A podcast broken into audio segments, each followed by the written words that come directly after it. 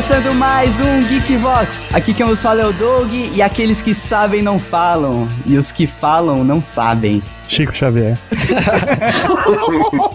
Fala aí galera, aqui é o Guilherme Pisse do Amor em 8 Bits e I don't wanna be your friend. I just wanna be your lover. Os entendedores entenderão. Que bom, cara. não tem nenhum entendido no programa, mas tudo Ah, sou eu agora? eu tava achando que eu o Cadu por hoje, tá bom, tá bom. O Dudu tá até prendendo a respiração, cara. Ele tá tentando se recuperar da abertura do Guilherme. Aqui é Dudu Salles do Papo de Gordo e decisões baseadas em emoções não são decisões, são instintos. Olha aí, boa. Fala galera, aqui é o Léo. E se nunca fizéssemos coisas que não deveríamos fazer, nunca nos sentiríamos bem fazendo o que devemos. Essa abertura tá um. Todo mundo com frase foda hoje, né? Tá cheio de Pedro Bial e Chico Xavier nessa abertura. Fala pessoal, aqui é o Cardoso do Meio Beat do Contraditorium.com e hoje vamos falar tudo sobre Game of Thrones. Eu acho. House of Thrones, né? Fala galera, aqui é o Rodrigo Maroto e é claro, eu poderia citar umas mil frases incríveis do Frank como meus colegas, mas eu vou deixar na verdade uma pergunta. O que, que a Zoe Barnes e a Lois Lane têm em comum fora o jornalismo? que é a Pepeca? Não. Ambas vivem correndo atrás de um homem poderoso para conseguir uma história. Olha, boa. O fim que não foi muito parecido, mas tudo bem, vamos lá, geeks. Estamos aqui reunidos, cara, com a presença do Léo e do Guilherme, que já é da casa, e com a presença ilustre de Dudu Salles, do Papo de Gordo, e do Cardoso, cara, do Contraditório, muito foda. Estamos aqui para falar sobre o Frank Underwood e toda a patuleia que ele fica trolando lá em House of Cards.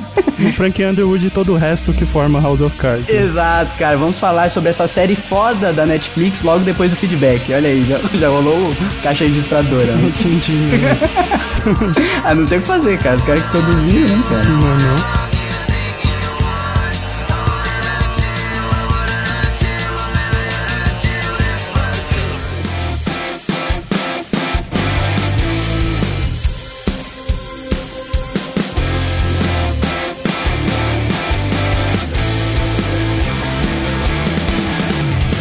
Muito bem, geeks! Olha só como eu sou dinâmico. Chegamos na hora do feedback desse GV. Qual foi esse GV? É sobre Casa das Cartas? Isso mesmo, foi um GV sobre House of Cards em que Olha você não só. participou, Fabio Nani. Participei. E você sabe que esse GV é o GV da Discord, né, cara? Eu fiquei muito puto com o Doug, né? Por que da Discord? Vou, vou abrir aqui, vou abrir meu coração. Porque eu queria muito é, gravar um GV sobre House of Cards, mas eu não tinha terminado de assistir os episódios, entendeu? Mas aí o Sr. Doug definiu que era pra ser aquele, aquela semana, eu não tive tempo de ver, entendeu? Aí, como não quis tomar spoiler, eu acabei decidindo ficar de fora do, do casting deste episódio, mas eu espero que seja bacana quando for ouvir ele no futuro bem distante, quando terminar de assistir todos os episódios de Casa das Cartas. Olha aí, vamos aguardar então, né? Mas, mas pelo, pelo que vocês falaram, foi um episódio bacana, né? Foi excelente o casting de peso com Cardoso, Dudu Salles. Olha só a sacanagem com o gordo, hein, cara? E tem o Léo também. O Léo tá ficando gordinho, né? é, então. E o Peace, mas foi muito bacana. Quem não conhece a série, cara, certeza que vai começar a assistir a partir desse Geekbox. Ah, com certeza, cara. É assim, e, e se você. Não sei como você estaria ouvindo esse feedback sem ouvir esse Geekvox, mas enfim, se aconteceu isso e, e você não tá motivado a assistir House of Cards, assista, porque é uma série muito foda, cara. Muito foda mesmo. É aquela questão de você ver toda a estratégia política, né, cara? E, é e muito aplicada aqui no Brasil, né? Oh, com certeza. Em Suzano, o Peace deu exemplos de que Suzano é House of Cards Brasil, É, cara. mesmo, cara. Teve uma capa da Isto É que eu vi na banca, até postei lá no grupo lá, que era usando exatamente a, a figura, como chama lá, o protagonista. Eu, sou meio ruim de nomes, cara. O Frank Underwood, Isso, que isso. é só que- feito pelo Kevin Spacey. Exato. E aí colocaram, tipo, um político brasileiro exatamente no mesmo. Uma, montagem, né? Com a, com a capa, assim. Isso, a gente até comentou no episódio, foi bem bacana Ah, essa lá. capa e a matéria interna- internamente também traz várias referências. Porra, show de bola, cara. Bem legal mesmo. Eu pretendo ouvir esse episódio, esse episódio quando terminar de assistir os episódios de House of Cards. Mas é, Marutinho, tem algum recadinho para essa semana? Olha, não temos um recadinho específico, mas eu queria aproveitar esse espaço aí, eu não sei quantas horas ficou o Geekvox, mas vamos pedir, Fábio Nani, pra galera, galera fazer uma corrente do bem e passar o Geekvox pra um amigo. Não é Olha compartilhar no Facebook necessariamente, é chegar naquele amigo que você sabe que tem os mesmos gostos que você, mas que não ouve ainda o Geekvox e apresentar ali, né, Fábio Nani, bem próximo mesmo, chegar, ó, escuta isso aqui, ó, você vai curtir. E passar o link. O, o, fone geralmente não são dois fones, cara. São dois lados, Não, geralmente, pô, né? pô, põe lá, encosta no, no vidinho de um, fica com o ouvidinho do outro e pede, ouve o trechinho junto, cara. Cara, isso é mega efetivo pra gente. O Léo é uma prova, ele trouxe, acho que 70% de Guarulhos ouve o Geekvox, graças Porra, a cara, tem umas ao Léo. 100, 120 pessoas ouvindo então em Guarulhos. É isso aí. Então faça essa corrente do bem, estique aí um dos, dos fones de ouvido para o amigo ao lado Olha aí, hein? e traga ele pro lado negro da força. Lá do Geek da Força. É verdade. Legal, é isso aí, galera. Vamos, vamos divulgar esse trabalho, caso você goste, né? Caso não goste, o que, que você está fazendo aqui? Hã? O que você está ouvindo? Você é um hater que gosta de ter embasamento pra xingar. Parabéns. Isso, isso você está ferindo a Bíblia dos haters, cara. Porque o hater não pode ter embasamento. Tem que, ele tem que agredir sem conhecimento. É, Não vi justamente. e não gostei, cara. Tem que ser assim, cara. Não ouvi, não gostei, não, não ouvirei, tá ligado? Exatamente.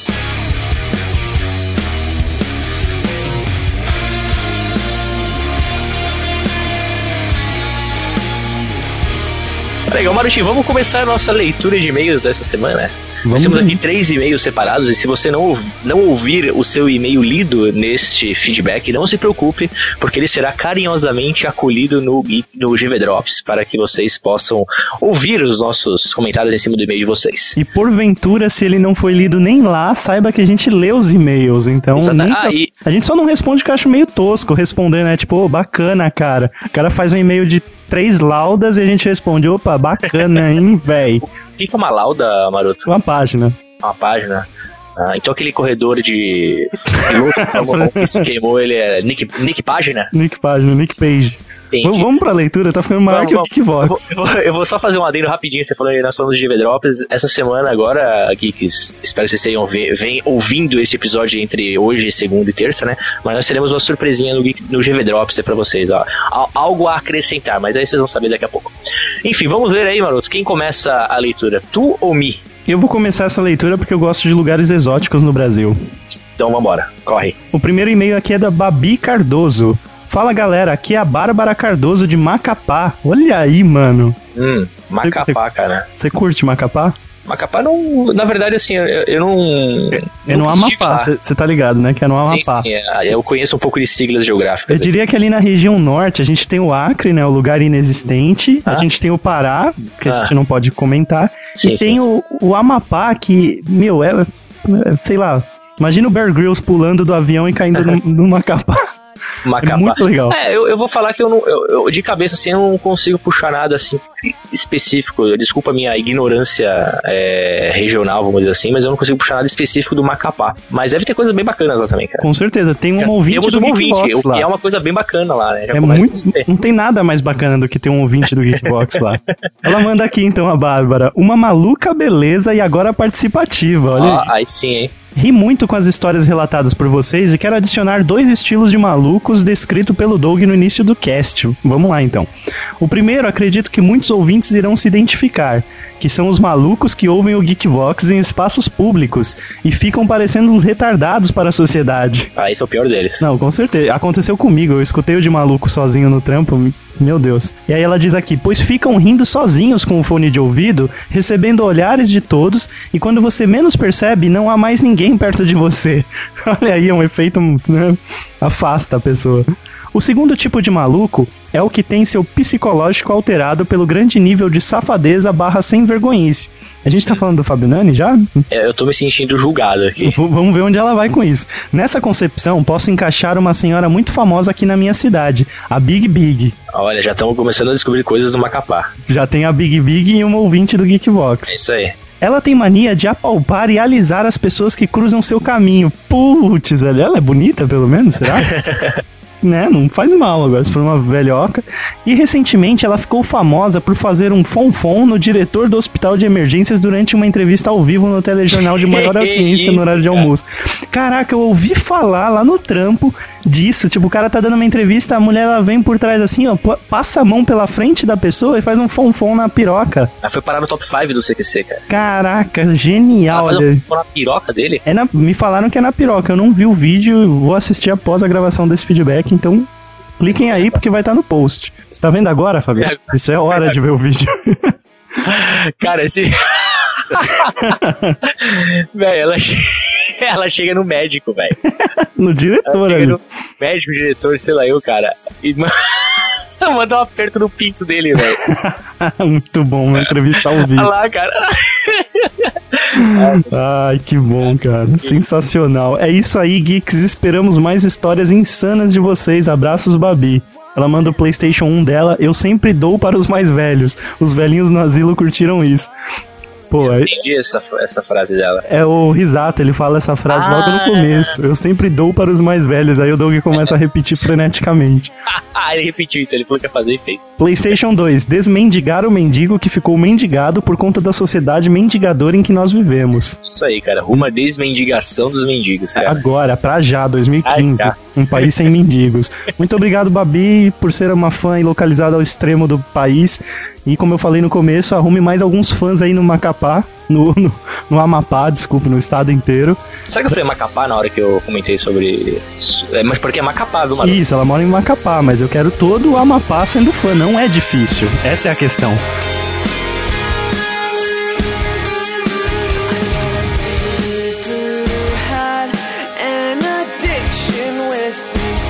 Bom, vamos ver o próximo e-mail aqui do nosso querido Carlos Queiroz. Ele colocou o título do e-mail dele meio de maluco, cara. Eu nem sei pronunciar o que ele escreveu aqui, mas vou o tentar. assunto, né? Eu, eu não, o assisti, assunto eu não ouvi o episódio. Pombo. Eu, eu, eu gravei o episódio e não entendi a referência. Ele tá realmente meio maluco. Olá, Geek, Geekers Vox. Carlos Queiroz, 30 anos e se recuperando das risadas do último cast. Tanto falaram de loucos que eu, que o pessoal do metrô deve ter achado que nem tinha ficado louco. Quem que tinha ficado louco era eu, de tanto, de, tanto que dei risada. Parabéns pelo cast, muito bom. O engraçado é que todos têm uma história pra contar de um louco. Eu mesmo tenho várias. É mesmo, todo mundo conviveu em algum momento com algum maluco na rua, né, no condomínio, enfim. É, no centro, perto da República, tem uma mulher, até bem vestida, que às vezes dava uns 5 minutos e atacava a primeira mulher na sua frente. Caralho, velho. Começava a gritar que a moça tinha roubado seu marido e começava a agredir com tapas e bolsadas. Velho do céu, que Que maluquice. isso, velho? Você acha, cara? Tipo, ela é a, a maluca que depois ficou corna, virou maluca, tá ligado? Sei lá eu. Por muito tempo, as minhas colegas de trabalho ficavam apavoradas, apavoradas de andarem sozinhas. Perto da minha casa, eu ia uma outra história aqui. Perto de- da minha casa, tinha uma senhora que ficava na rua e sempre que minha esposa passava por ela, a senhora cumprimentava e elogiava. Bastava eu passar com a minha esposa, a senhora gritava para eu tomar cuidado com a minha esposa, que ela não prestava.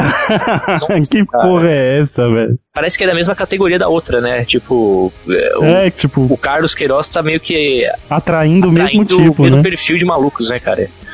É, ou que a gente já estava indo pro motel e que é- era pra dar mesmo. Olha isso, cara, que loucura, velho. Mas reparei que todos os casais, com todos os casais, faziam a mesma coisa. Ou seja, Mas a- corna de novo, né, cara? Exatamente, cara, exatamente. Mas até hoje não conheço nenhum louco que tenha empurrado uma pessoa ladeira abaixo, ainda mais cadeirante. Eu também não conheço ninguém que fez isso, cara. É, espero não conhecer. Por aqui me despeço, pois vou voltar à minha casa na lua. Caralho, que maluco. Os caras Só tão não muito loucos. tá mesmo, cara. Só não sei se vou vou de foguete ou de teletransporte. Um grande abraço a todos e fui! Pô, Carlos, que doideira, cara. Você tá atraindo um tipo, somente um tipo de louco. As, corna, lou- as loucas cornas, cara. As corno loucas, né? As corno loucas, cara. Que maluquice, cara. Legal, Carlos. Obrigado aí pelo e-mail. Valeu por ter curtido o episódio e continue escrevendo pra nós aí.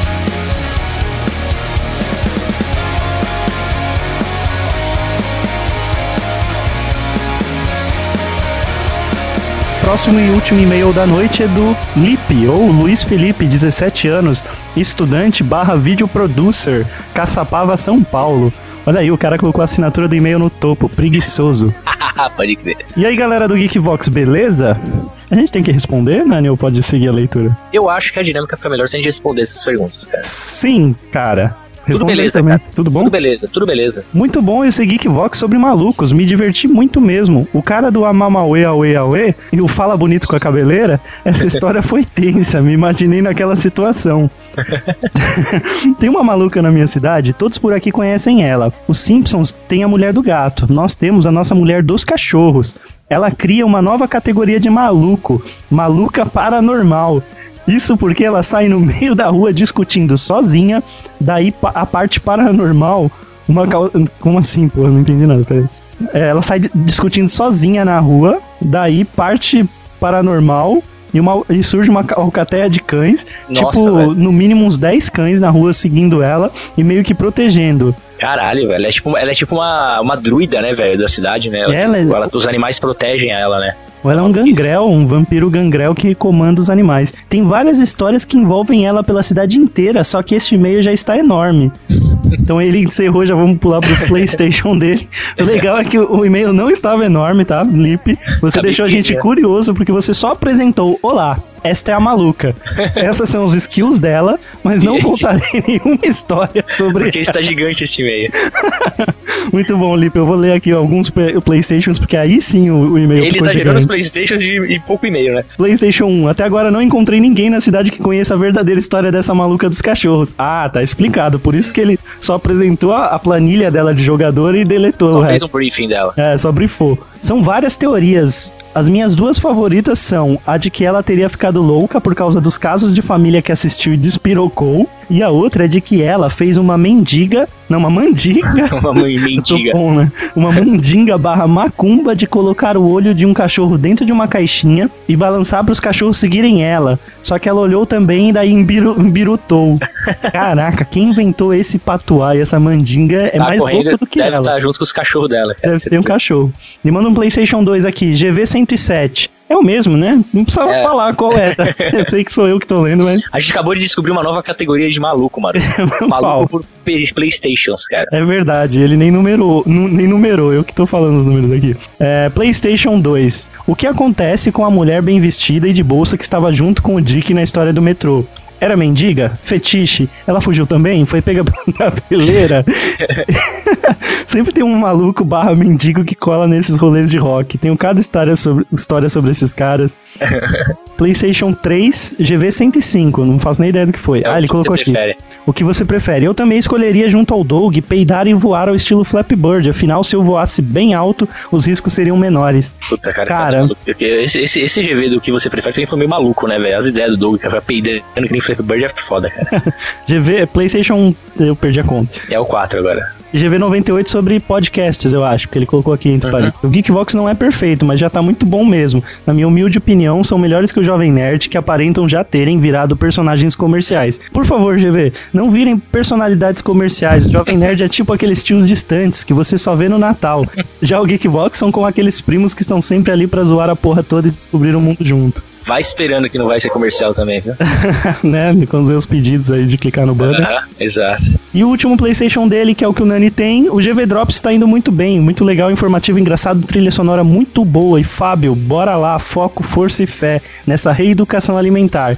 Aí, acreditamos em você. Engraçado que eu tô lendo isso e comendo um pedaço de pizza, cara. Tô me sentindo mal agora. Agora você vai vomitar. Tô me essa sentindo porra. muito mal, cara, lendo isso. Mas obrigado aí, meu queridinho Luiz Felipe, pelo seu feedback aí, pelos todos os seus trocentos play, play- Playstations que você colocou aqui. E obrigado por nos fazer descobrir mais uma categoria de loucos, loucos por Playstation. E quem quiser que o GV Drops volte a ser semanal, vá até a página pessoal do Fábio Nani, É. e mande inbox ou escreva no mural dele Sim, sim, sim. o dia inteiro de O preferência. dia inteiro. E, e fica tranquilo que vai ter novidades. Postem, postem fotos suas. Exato. Ele adora.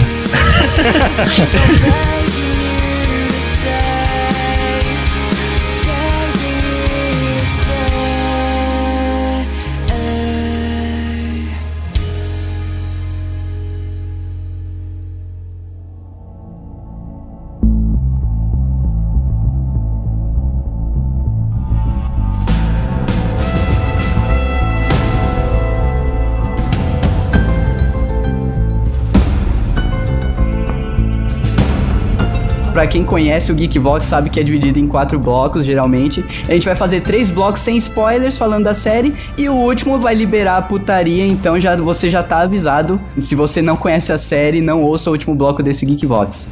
Marotinho, a sinopse, Marotinho. O que, que a gente tem pra explicar como que é o ambiente dessa série? Bom, então eu vou falar de forma objetiva o que é a série pra galera que ainda não conhece e fica torcendo o nariz quando a gente fala que é maior do que Breaking Bad. Ô, louco, calma aí, mas calma aí. você já, mas, vamos lá, vamos, vamos. Eu não quero ser polêmico, mas qualquer série é maior que Breaking Bad, tá? Não, não.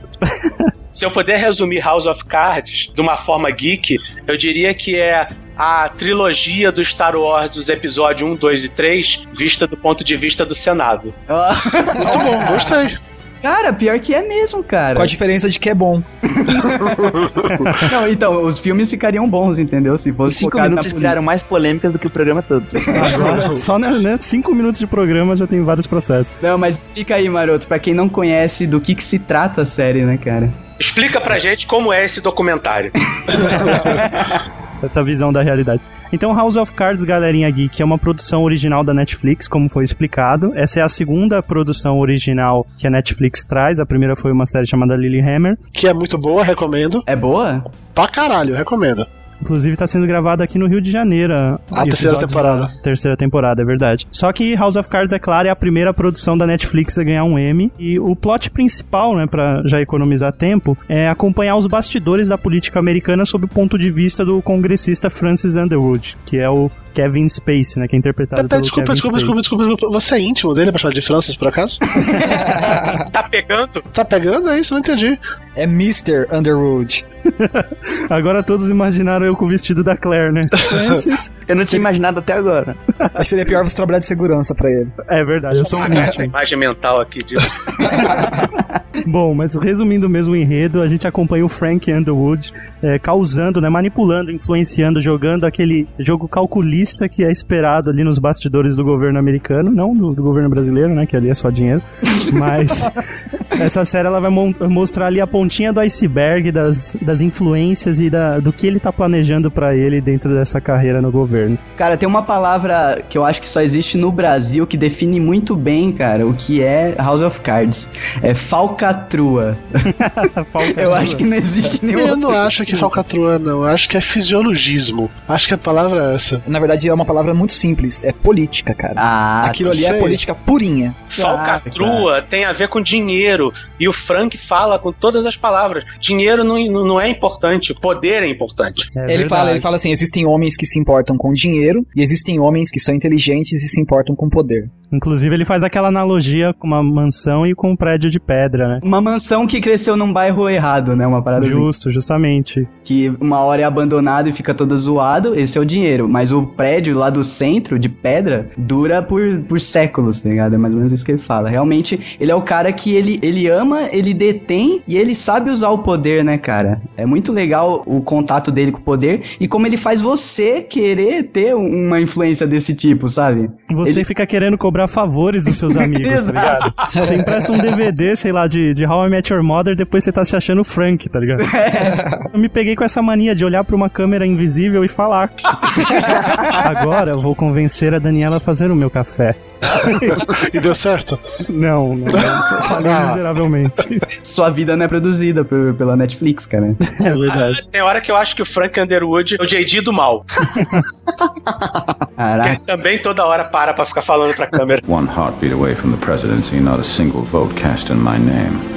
Democracy is so overrated. Aliás, essa jogada de falar com a câmera explodiu minha cabeça desde o primeiro episódio, cara. O tchauzinho lá pra câmera. Você nunca leu o Dom Casmurro, cara? Não, eu- olhando pra, minha, pra câmera, né? Ele olhando lá de dentro do livro pra minha cara. Mas quebrar a quarta parede é um truque muito velho que funciona muito, muito, muito bem quando é bem feito. E É, essa questão. Eu acho que quando quebra a quarta parede, ou ele faz algo genial, ou ele faz algo que vai ficar muito ruim. É, não, imagina a Sabrina Sato quebrando a quarta parede. Como ela entrou nesse assunto? Eu acabei de ver um, um trailer que o Dudu postou, cara, de um filme brasileiro que ela vai fazer drama, quero só ver. Mas fazendo direito, até o pânico quebra a quarta parede. teve um episódio, teve, teve um episódio do pânico que eles foram aquela coisa de vamos sacanear o diretor lá, que é o argentino. O Bolinha. O Bolinha, vamos sacanear o Bolinha e não sei o quê. Aí eles foram pra casa do Bolinha, que eles tinham mexido na casa do cara, e aí tinha o pôster do Maradona na parede, do Rick Martin na parede. Nossa, cara. Um monte de sacanagem. E o diretor do programa, o Emílio, quer dizer, na verdade o Emílio não é o diretor, ele é, É o dono, dono, mas tudo bem. é. O Emílio, o tempo todo falando: gente, isso é televisão, isso é armado. Eles foram antes.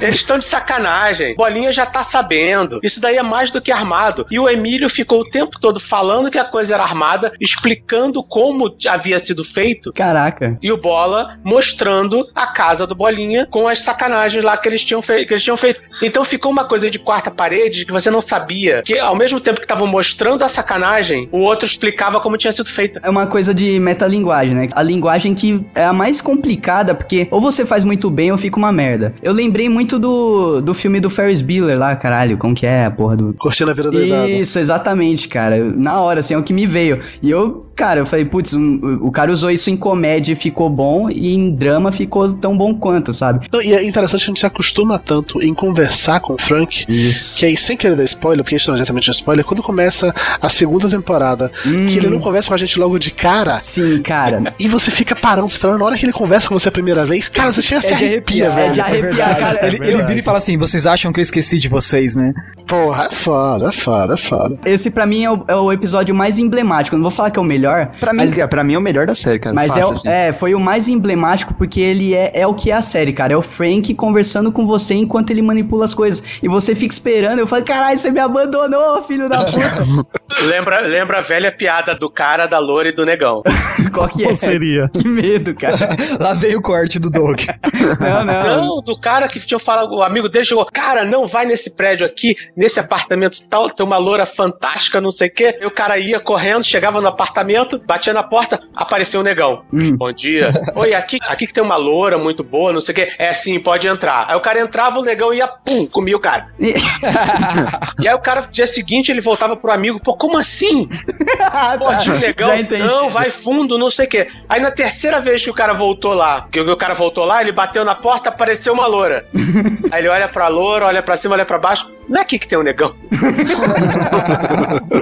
É, você começa a esperar, né, cara? Você fica, você fica esperando o momento do cara falar com você. Eu acho que é fácil a gente dizer que, apesar de toda a qualidade da série, ela não seria a mesma coisa se não tivesse essa quarta parede quebrada. Não é original pra quem consome um monte de coisa, e- mas Não só pra quem não para quem consome, Doug, pra quem também assistiu House of Cards da BBC de Eu ia 1990. perguntar isso, na BBC, ah, porque assim, House of Cards é baseado num livro que eu nunca li, e ele também tem essa série da BBC que tá no Netflix gringo, tá? Quem tiver aquelas paradinhas pra você poder assistir o Netflix gringo, você consegue ver a série inteira lá. É, tem a quarta parede também, assim, o cara, o cara Tem, fala cara. com você também. Tem, e é absurdo. Eu assisti um episódio agora, antes de gravar, e, meu, o cara é o Francis, é o Frank Underwood novo, igual, sabe? Tipo, a interpretação do Kevin Space foi totalmente baseada no cara. É incrível. Você assistiu só um episódio ou não assistiu mais? Só o primeiro, o primeiro episódio. Porque eu fiquei pensando, velho, se, se a série original se passa na Inglaterra, no- quando acabar ele tem que virar o rei daquela porra, casar com a rainha. assim. é a única coisa que faria O último sentido. episódio é ele transando com a rainha. É, porra, seria foda, seria foda. verdade, no último episódio, ele é o, ele é o David Beckman. É, é, ou então o Mr. Bean, né? Que os dois têm a mesma influência na Inglaterra. One heartbeat away from the presidency, not a single vote cast in my name. Democracy is so overrated. O bacana, ainda voltando lá na quarta parede lá, é que eu comecei a assistir o House of Cards da BBC e eu fiquei até assustado, porque eu pensei que só ia ter isso, porque passou acho que uns 5 minutos do episódio ele só conversando com, comigo. Eu falei, caramba, beleza, é legal, Você se né? sentiu até mas- amado, né? Porra, nossa, que legal, ele fala tanto comigo assim, né? É. O, o Frank não tem essa paciência toda comigo. Eu fiquei preocupado, porque assim, eu precisava saber falar o nome do personagem original. Então eu precisava que alguém conversasse com ele. E ele só falava comigo. Eu falei, pô, Tá bom, Siri, mas que horas são? Você assistiu com legenda no Netflix? Assistiu como? sem legenda, eu assisti no YouTube mesmo. Vou até YouTube colocar o mesmo. link depois aí. Tá. E assim, o, o inglês dos caras, porque o sotaque britânico é foda, tá complicado pra entender ou dá pra assistir sem legenda numa boa? O, o do próprio Frank, não. Inclusive, é muito similar mesmo, até a voz, ao do Kevin Spacey. Ou não sei se já impregnou na minha mente e eu tava escutando o Kevin Spacey falar. eu acho que é isso. Provavelmente. Mas o dele é bem. É, é extremamente legível, assim. Agora, dos outros, é, fica realmente mais complicado. Dos outros persona- personagens que foram aparecendo. Tem até uma Claire lá que não deu pra entender metade do que ela falou. Ah, cara, eles abrem demais o A, tem umas palavras que ficam inteligíveis, né? As séries inglesas, em geral, elas são excelentes, mas às vezes elas não, não batem e aí você não consegue, aí não consegue funcionar. É um ritmo muito diferente, né? Você vê pelo The Office, né? As duas versões. É, é, Ah, é é a, mesma, é a mesma pegada, só que a levada de humor do. O do Rick Gervais frente ao. é, é diferente, cara. É muito mais sutil, assim, né? É, mas se O- olhar é muito diferente, cara. Se você Qual é o comparar, nome? por exemplo, o número de episódios, a história é totalmente diferente, o modo de contar do americano do, do Isso, britânico. sim. O sim. Life on, Life on Mars foi Que uma, é série, foda. foi uma série excelente na versão americana e na versão inglesa. Mas eu acho que a versão inglesa é melhor. Agora, se você for pegar, por exemplo, Lei e Ordem, o Lei e Ordem americano é muito superior ao Lei e Ordem inglês. Eu nem sabia que tinha um lei e ordem em inglês. Já tá na oitava temporada e eu acho que ele é muito melhor também porque os juízes no americano não usam, não usam peruca. Pode ser. Não, mas nessa vibe de, de séries inglesas, acho que o, o Sherlock é um bom exemplo de uma série que conseguiu agradar todo mundo. Por mais que ela tenha um, um ro- não é que um roteiro, ela tem uma forma de, de montar que às vezes as pessoas ficam meio perdidas, mas sempre é tão foda que você se passa. E eu tô assistindo duas séries inglesas no momento. Que uma é da, da BBC, que é realmente tipo assim, série pra exportação, que é um dos mosqueteiros lá, The Musketeers, que é bem legal. E não tem ritmo de série inglesa, tem ritmo, parece série americana mesmo, assim, tem um ritmo mais que a gente tá acostumado. E o outro é uma série de piratas chamada Black Sails, que é bem legal também, que tem violência, tem assistir. piratas e tem putaria pra caralho! Peraí, mas define putaria remetendo a Game of Thrones. Cara, é, é daí em diante, é nessa Daí pra vibe, assim. Californication. É, é nesse Boa, nível. é já nível. fica a dica aí pros ouvintes, cara. É uma Procure parte mais política Xtube. da pirataria, né? Pra deixar em específico já. Ele, ele faz uma parte muito mais política do que realmente você vê normalmente em filme de pirata ou qualquer obra. É, mas na hora que tem as cenas de, né? de pirata de, de ação, as cenas são legais. Tem os combates de navio, são bem legais. Não é. Saca? Você vê que tem grana envolvida naquilo dali. Agora, claro, eles não podiam fazer um combate de navio todo episódio, senão não tinha dinheiro. Então eles colocam um monte de putaria pra espalhar entre um combate de navio e outro. Vamos colocar assim.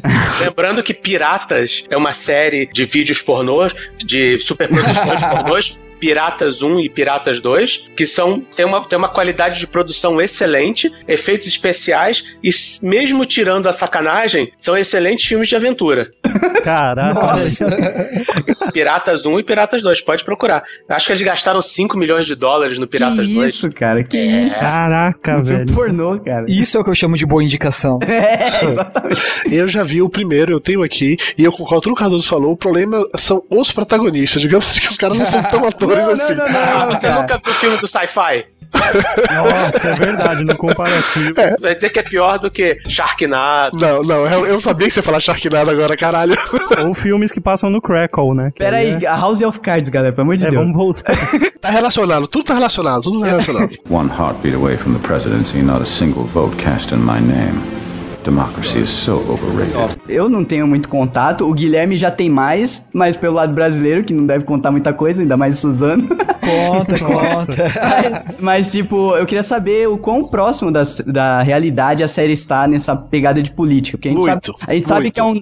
A gente sabe que é um drama tal e que algumas coisas são deixadas de lado. Tipo, pelo menos nessa primeira temporada e na segunda, a parte militar assim ficou meio deixada de lado, sabe? É mais bastidor ali do poder dentro do poder, não do que eles estão fazendo no mundo afora por enquanto, né? Eu trabalhei com política há muito tempo. Eu fiz campanha para muitos deputados, fiz campanha para prefeito da cidade do interior da Bahia, trabalhei muito com política.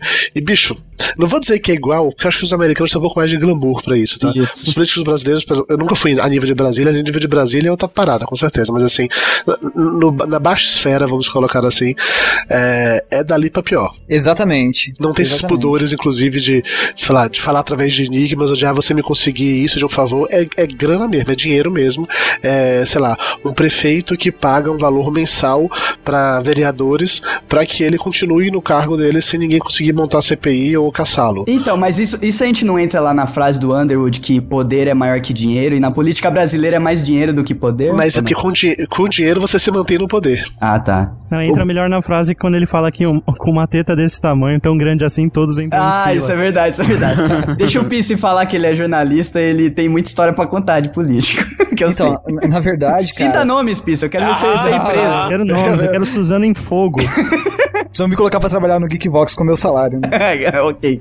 Então, mas na verdade, cara, por incrível que pareça, a política, a política partidária que nós temos no, no Brasil, que, que é de coalizão, ela é exatamente o que acontece na série, cara. Você pode até achar que é exagero, porque eu, eu cubro a esfera aqui, regional aqui de Suzano e, e cubro também a esfera estadual, Ah, mas, melhorou. cara, Ah, mas é, é- a política ela funciona exatamente daquele jeito, cara. E não tô falando de dinheiro, não. Tô falando de jogo de influência de poder, É. tá ligado? De favores. de favores de poder. Por exemplo, exemplo, a briga começa dentro dos partidos antes das eleições, entendeu? Tal qual mostra na série os republicanos e os democratas brigando entre si e, e- e entre eles mesmos. Isso acontece também na política brasileira. E, cara, pra você conseguir acei- um, um projeto de lei ser votado favorável numa Câmara de Vereadores com 21 vereadores, você precisa, cara, fazer uma manipulação política. Então os vereadores estão sempre correndo de um gabinete pro outro, sabe? Ó, você aprova esse projeto que eu aprovo aquele, você libera esse que eu libero aquele. E funciona com base aliada e base oposicionista. Então é muito, muito parecido, cara. Tem muito pouco na série que é drama, tá ligado? No, no aspecto político. A maior parte do que acontece na série acontece nas- na, na esfera municipal, tá ligado? É uma politicagem muito forte. E é muito legal ver a série e, e- e acompanhar isso diariamente no meu trabalho, entendeu? O Obama comentou que ele é fã descarado da série. Inclusive reclamou, avisou no Twitter oficial dele, ninguém dá spoiler. É verdade, eu fico Ima- sobre isso. imagina você desobedecer uma ordem direta do Obama. Ele consegue te encaixar como crime, cara. A não, ser que, a não ser que você seja o Putin. Mas o, mas o Obama falou, quando perguntaram pra ele, ah, mas você assiste, o senhor assiste, o senhor gosta, o que, que o senhor acha? Ele fala, ah, eu queria que a política de verdade fosse tão eficiente. Cara, ele é, fã, ele é fã de Game of Thrones também, né? Ele, ele não faz nada, só assiste série. Ele é tipo a gente, só que com mais poder e um terno legal. Exato. Imagina, tipo, o o Obama com o dedo no botão pra mandar o míssel pra Rússia. O Putin só twitta pra ele. Eu vou dar spoiler, hein? Ele não. Deixa quieto, ele abaixa aquela tampinha do botão.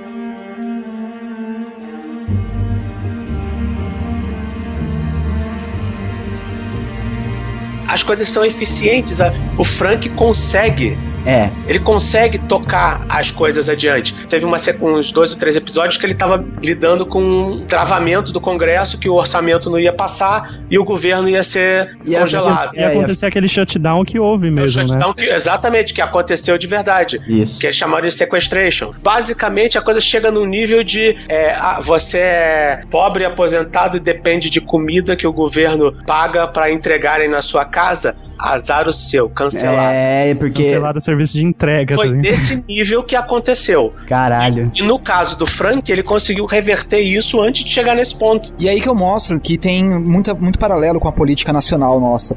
Porque, na verdade, a série é uma série política e ela, ela faz tanto sucesso porque é uma- a política é universal, entendeu? De, por exemplo, aqui tem um caso aqui em Suzano que o, o ex-prefeito, o antigo prefeito, ele é petista. Cita nome, Bis. É na... Mas Aê! jogar no Google. É, porque esse é. Agora começou. ele, ele era petista, né? E ele teve um governo que, assim, você sabe como funciona o jornalismo nacional e em nível municipal funciona do mesmo jeito. As Aham. prefeituras elas pagam um valor para os jornais mensalmente para eles poderem publicar, pegar mais leve durante aquele mandato, entendeu? Eu não sei de nada, eu tô aqui só pra dar uma força. Pisse, arroba Geekvox. Não, cala a boca. Guilherme, então quer dizer que você está recebendo dinheiro não, não, não, não, não, não. Vamos falar é um- sobre o mensalão de Suzano. Como é que funciona isso? pela ordem, pela ordem, meus queridos. Não, mas então, é, existe esse trato mais ou menos é, senso comum na política nacional de que é, os jornais eles é, recebem uma certa co- colaboração e tal, e muito mais porque os jornais são é, financiados por- pelo empresariado da cidade, é o mesmo empresariado que financia as campanhas. Que seja, o ex-prefeito de Suzano ele é petista e ele conseguiu trazer para Suzano porque ele sendo petista e o governo federal sendo petista, um investimento de alguns milhões aí, vamos colocar uns 60, 70 milhões para construção de um hospital federal aqui na cidade. Olha aí, você já abraçou esse, esse cara e provavelmente você ganhou emprego por causa dele, não foi? Não? Não, não, vai vendo, vai vendo que eu vou chegar lá. Daí, só que daí teve as eleições e o jornal era contra ele, porque provavelmente ele não pagava esse, esse valor mensal, né? E ele caiu e entrou um, um, um prefeito PSDBista, que é um bom prefeito até, o Paulo Tokozumi. E ele. Ih, você reaça, reaça, já vi tudo, reaça. Não, você é maluco. Pelo contrário, cara. Você ele é maluco. co- ele é comuna total, Pisse. Ele é comuna. Ele, mas ele sabe elogiar quando o trabalho é, bom, é bem feito, né, cara? Não, não, não, não, você não entende. Se você elogia um tucano, você tem que ser reaça. Eu tô, com- eu tô com você, Dudu. Eu tô com você. a gente vive no mundo hoje, ou você é ah, contra PT ou você é a favor do PT. não é meio termo. Você cara. não co- se você ficar em cima do muro, alguém te dá um tiro e você cai de um dos lados, né, Tá cara? bom, Exatamente, comuna seria- traíra, continue. Tô fudido, né? Ele vai me zoar pra caralho. Mas aí. Você se vendeu pro sistema, beleza. Mas aí, cara, com- quando entrou esse, esse novo prefeito, a bancada da Câmara é uma bancada de maioria petista. O que aconteceu? Eles congelaram a verba na caixa por falta de projetos, atrasaram os projetos, e esse hospital federal não saiu até hoje e tem 25 milhões na caixa para o município que não vai rolar enquanto ah, não houver um, um joguete político, entendeu? E o que aconteceu nas últimas semanas, nas últimas duas semanas, é que alguns vereadores se movimentaram e conseguiram trazer, liberar essa verba para a cidade a partir da aprovação de alguns projetos que deles que estavam amarrados há alguns anos. Ah, então, isso cara, é legal, cara. É um, é um exemplo pequeno, pe- Exatamente. do- é, do- mas do que, é- é, um paralelo parecido realmente com o que acontece na Gente, vamos série. falar de jogadas grandes. Vamos falar da Petrobras, do PMDB se revoltando contra o governo. De, magicamente, um CPI aparece da Petrobras. Olha só que momento mais oportuno pra Petrobras, pra PMDB botar o pau na mesa e dizer: não, peraí, vamos negociar que eu quero mais ministérios. Olha que momento oportuno pra isso acontecer. É isso aí, Dudu. Isso, é- isso é absolutamente normal. Totalmente Isso, normal. isso daí, isso daí faz parte da liturgia da transição de poder. Porque é, quando o PT assumiu o governo, o governo federal, na primeira eleição do governo, do governo Lula, adivinha o que aconteceu com todas as ações na Procuradoria-Geral da República tinha- que tinham sido colocadas pelo PT? Sumiram. Porque Que todos os, ques- todos os questionamentos que iriam, que iriam perturbar o governo federal desapareceram. Por quê? Porque no momento que você é governo federal, tudo muda de lugar.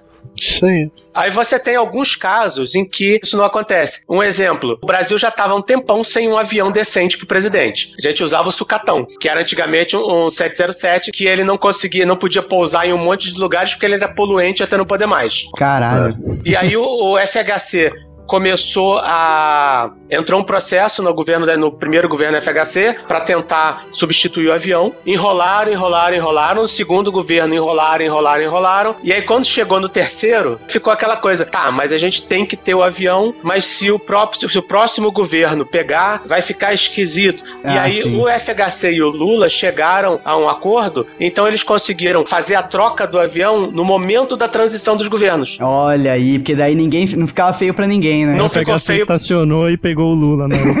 Não ficou feio, não ficou feio para ninguém e era um negócio que era necessidade, mas se o FHC conseguisse o avião no final do governo, ia ser o quê? Ah lá, tá tirando onda, tá gastando à toa. É, já que vai sair mesmo, tá, É, se fosse o Lula no começo do governo, tá ah ostentando. lá já começou gastando. tá É ostentando. ostentação. Daqui a Então pouco o eles Lula fossem- aparece com É. um negocinho verde no dente. Então eles conseguiram certinho, eles conseguiram negociar para sair exatamente no meio da transição e para abafar o caso e para não virar notícia desnecessária. In Gaffney, we had our own brand of diplomacy. Shake with your right hand, but hold a rock in your left. No final do ano passado, o prefeito que precisava aprovar o aumento do IPTU na cidade. Isso é sempre uma proposta muito impopular, porque ela precisa ser apresentada pelo executivo, aprovada pela Câmara. A população, ela tá pouco se fudendo quem é prefeito e quem é vereador, cara. Ela acha que a política da cidade tá fudendo com ela. Então o que eles fizeram? Qual foi o joguete que eles fizeram? Foi exatamente igual na série. O prefeito apresentou a proposta, a base aliada manteve um número de vereadores na Câmara necessária para aprovação da proposta e os, os demais vereadores se retiraram da sessão. Vazaram. Entendeu? Então, assim, os vereadores não aprovaram. Mas trouxeram os caras amarrados com arame farpado e. qual, qual que foi o esquema brasileiro? Não, menos essa parte. Mas assim, na hora de votar, tava a sessão tava correndo normal. Na hora de votar o projeto, eles escolheram um, um- vamos colocar assim, uma pessoa que pudesse se sacrificar, né? Então, o vereador saiu, ficou o suplente no lugar dele. O vereador, o suplente apresentou a proposta. A proposta, na hora de ser votada, a maioria da, da casa se levantou e saiu e foi, e foi aprovada porque tinha o número de votos mínimos. Um Caraca. quórum, né? Isso, o quórum, o quórum mínimo tinha. Então, isso é um joguete político muito comum, cara. Acontece diariamente, toda semana. Se você quiser ir na Câmara de São Paulo pra acompanhar a sessão, é muito emocionante. Parece que você tá vendo um episódio de of obrigado, ao cara. Eu tenho uma pergunta pro Guilherme Pisse, que eu tô curioso, que ele sabe muita coisa da política de Suzano, e até baseado na personagem Janine Skorsky, que chega pra Zoe Barnes e, e fala pra ela que não vale a pena transar pra, tipo, alcançar pontos altos ali dentro.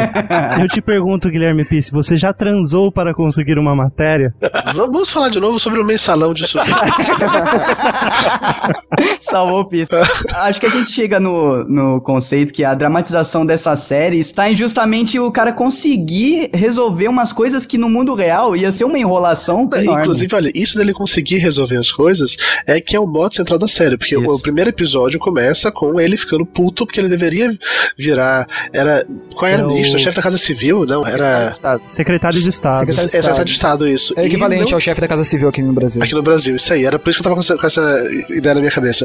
E ele não é elevado a esse cargo, digamos assim, porque a presidência quer ele lá no Congresso, porque ele é o cara que faz o Congresso andar. Ele é o líder Então- da maioria lá. Então ele é o tão bom, andar. mas tão bom, que não querem tirar ele de lá. E é legal que ele usa isso depois, né? Na- nessa parte aí que tem a maioria que sai, levanta, sai fora, ele, ele toma novamente aquele, aquele o O púlpito lá. papel lá de... É, de, de, de chefe, de chefe da maioria, cara. E é mó barato, que tipo, ele se sente em casa ali, porque ele domina. Ali é, é o, é a pegada É o dele. dele. Ele, Cara, é ele o tá alçando. dele, né, Isso, meu? ele tá alçando voos maiores, só que ali ele domina, cara. Ali ele jogava bola descalço, cara. Você não tá entendendo. Mais ou menos isso, cara. É, tem, um- tem uma dificuldade na série que tem, tem muitas coisas que a gente não tem, não tem equivalente aqui. Tipo, ele ser o, chico, ele ser o chicote, Chicote? Como assim? Que é o whip. Aqui a gente não tem. Seria o equivalente ao mega power articulador do partido. Aqui é uma putaria também, né? Lá com dois, lá com dois partidos é mais fácil É isso que falar, é mais cê- fácil articular, você tem dois partidos. É, cara, aqui, Tem meu, o é pessoal uma do seu partido que você pode chegar na força e obrigar eles a ficarem do seu lado, e tem o pessoal do outro partido que você vai conversar e bater papo. Aqui é tanto putaria que. É, e aí aqui também não tem o conceito de lobista oficial, né? É, verdade, que de- deveria haver, inclusive, né? É pra porque ficar mais tem claro. Tantos, porque tem tantos por baixo do pano, né, cara? É, só o que tem lobista ali, né, morando em volta. Cara, eu acho que uma forma muito fácil de você imaginar isso, assim, bem simples, foi que nas primeiras cenas me lembrou aquela cena do Tropa de Elite, do eu quero te ajudar. Me Mas você tem que me ajudar A te te ajudar. ajudar. É, e quem bem quer isso. rir tem que fazer rir. É o sistema, companheiro, é o sistema. Agora eu vou ficar imaginando a voz do Capitão Nascimento lá falando na quarta parede. o Braga. In Gaffney, we had our own brand of diplomacy.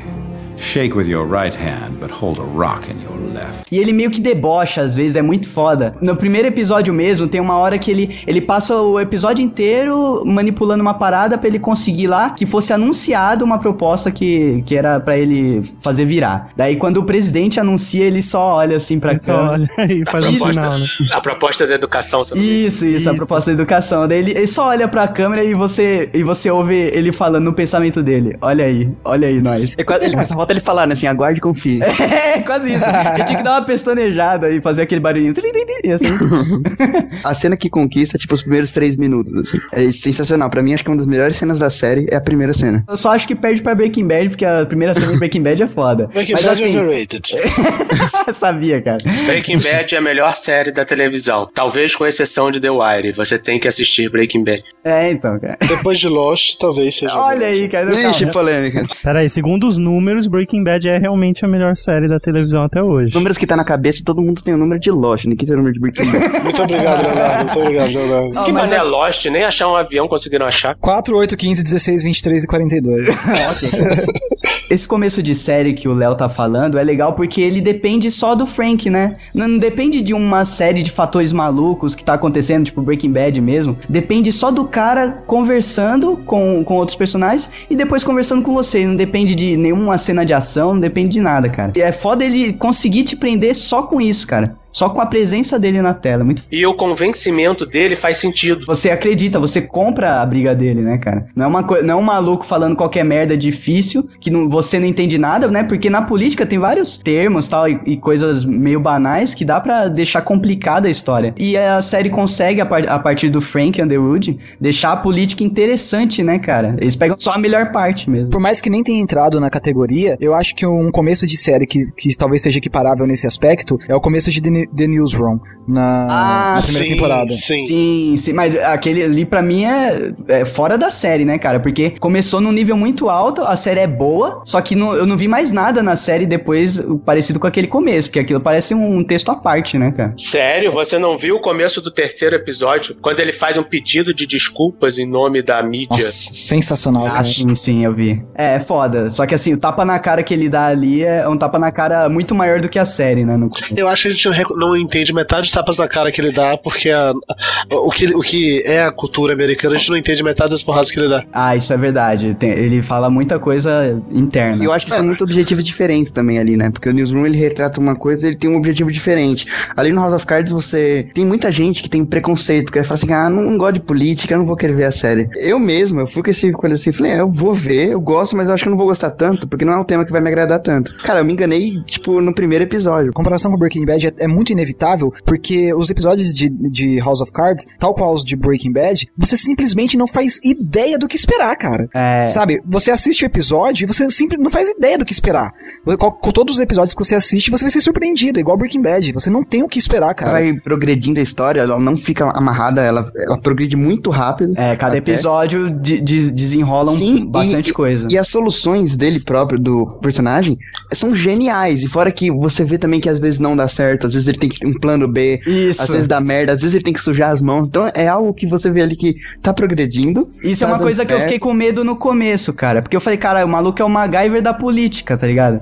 O cara resolve tudo com três, três ligações, sabe? Mas daí tem uma parte que ele precisa usar um plano B, que daí mostra que ele também é falha, né? Principalmente evoluindo, se você for ver, conforme ele cresce, na segunda temporada, ele é bem diferente da primeira, assim. São totalmente objetivos diferentes. É, porque ele Até tá, ele tá você tem- brigando com um gato maior também. Você né? tem um Frank diferente, porque ele tá muito mais ofensivo na primeira temporada, que ele tá atacando, ele tá manipulando, e ele tá por debaixo dos panos ali, mas ele tá muito mais ofensivo. É, e tá na agressivo. segunda, é, na segunda ele você vê muito mais ele na defensiva e fazendo um joguinho ali diferente. Ele tem, ele É precisa porque ele mudar a chegou perto do dele. chefão, né, É, cara? Ali cara, ele sim. tem que voar abaixo do radar, que senão. É, É, tem uma isso. parada que eu gosto muito do Frank, eu acho que não é isso nem só do Frank, tá? Vamos falar da série inteira. Eu assisti o Ash Wing e eu adorava o Ash Wing. Eu, eu sou daquelas pessoas que curte política e que eu adorava o Ash Wing. E o Ash, o Ash Wing ele se baseava muito na empatia do personagem, que era o presidente, e ganhava todo mundo no discurso. Então, quando a coisa tava difícil, botava o presente na história, ele convencia as pessoas só porque as pessoas gostavam dele. Aham. Isso, pra mim, é- sempre foi uma solução muito fácil pra resolver vários problemas. Tinha os articuladores, claro, mas o presidente era tão amado que todo mundo fazia as coisas que ele pedia. Era o carisma nível mil, né? Eu sei Exatamente. como é. O Frank não tem isso. O Frank ele não tem isso. Isso, ele nem, ele nem bonitão é, né? E ele não fala, não fala Ele não é bonito, ele não é simpático, Ele ele, não, é lambe, popular. isso, ele não lambe ninguém, ele não... Só a Zoe. É, só...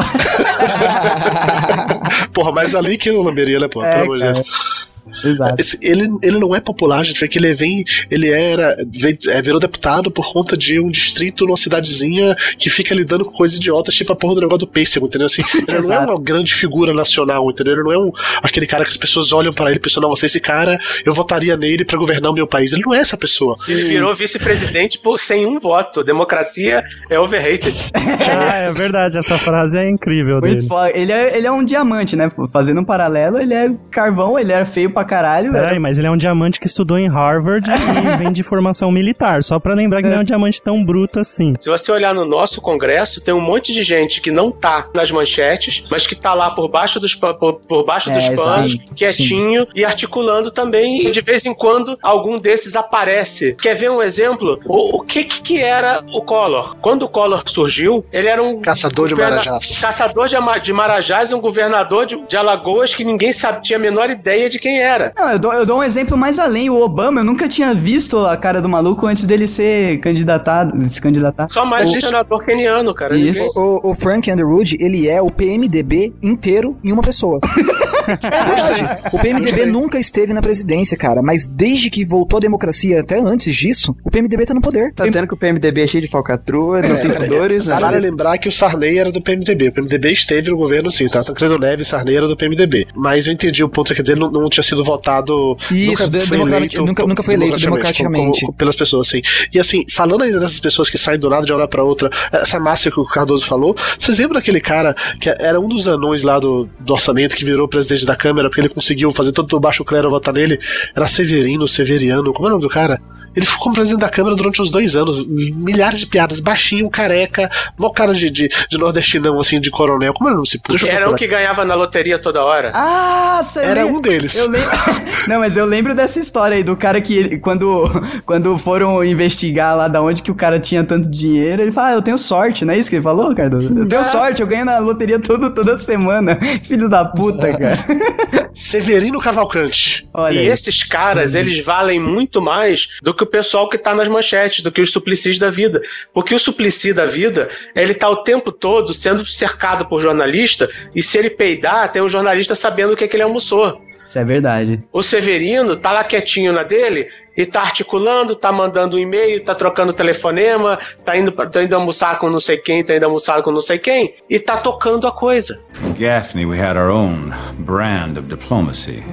Shake with your right hand, but hold a rock in your left. Eu acho que a Claire é tipo a consciência, o lado, o lado, Não. o equilíbrio do, do Nem Frank. fude, nem Eu acho que ela é equiparável a ele, cara. Eu acho, eu acho que assim, os dois se sustentam. cara. Isso, eles são esse equilíbrio. Inclusive, tem as cenas icônicas que eu acho muito foda quando a série consegue colocar um cenário na sua cabeça, cara. Que é eles fumando na janela. Puta, eu É fico verdade. torcendo pra, pra eles chegarem, sabe, aquele final de dia cansativo. Os dois aconteceu coisa pra caralho na vida dos dois. Eles vão dar uma fumadinha, um olha pra cara do outro e se entende, sabe? Eu acho muito foda aquilo, cara. O Douglas até começou a fumar.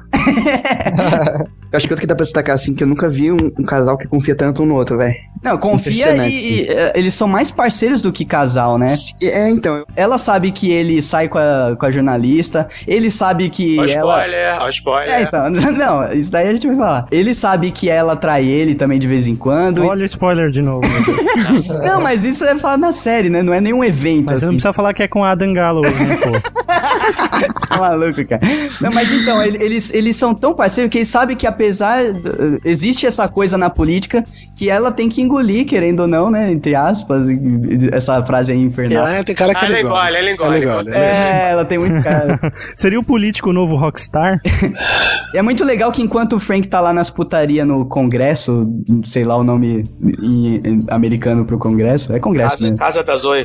Não, enquanto ele tá se matando lá na política, ela tá também, ela tem uma, uma função política, lá. ela tem uma ONG, só que a ONG também é pro- totalmente baseada em política, né, cara? Então é, é como se fosse dois lados da moeda, uma oficial e uma nem tão oficial assim, né, cara? É muito Então, ah, por exemplo, aqui, aqui no Brasil a gente tem o costume, a política brasileira tem o costume dos prefeitos, eh, quando eles assumem o poder, a esposa dele assume a presidência do Fundo de Apoio à eh, Solidariedade. Ah, então, o Fundo Social das cidades, geralmente todos os fundos sociais são presididos pela primeira-dama. E Ah, é mais ou menos assim, porque a, a primeira-dama ela, ela tem que passar a imagem carismática e até ajuda o prefeito a ser casado, demonstrar que tem família e tal, pra pra ela poder liderar o, o- o fundo social e isso a trazer mais simpatia pelo povo Isso. do povo pelo prefeito, entendeu? Existe, Então- é, no, no Guia do Mochileiro falam muito isso, né? Fala que o presidente ou qualquer ponta de lança, assim, tipo prefeito, a imagem do cara é o que importa, porque quem tá governando tá por trás, né, cara? Então, é importantíssimo o cara ter essa, essa imagem de ser um cara família, que a mulher dele cuida de, sei lá, dar comida pra mendigo de madrugada. Exatamente, exatamente. Né, cara? E é muito legal, cara, quando eu vi isso na série, quando eu- a primeira parte, a primeira vez que mostra ela com esse essa ONG Clean dela, Water né? iniciativa lá. A iniciativa da água limpa. Isso, na é. hora, cara, na hora me remeteu a todos os políticos,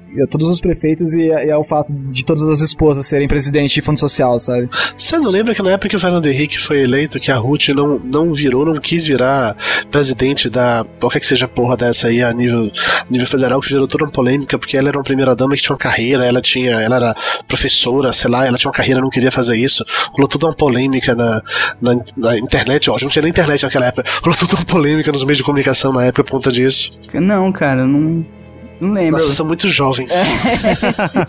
Rolou um barraco primeiro pelo pessoal das ONGs revoltado porque ela estava se mostrando Indiferente. Indiferente às necessidades das populações carentes e rolou o revolt do pessoal da política, tipo assim, como ela não vai pegar essa bocada?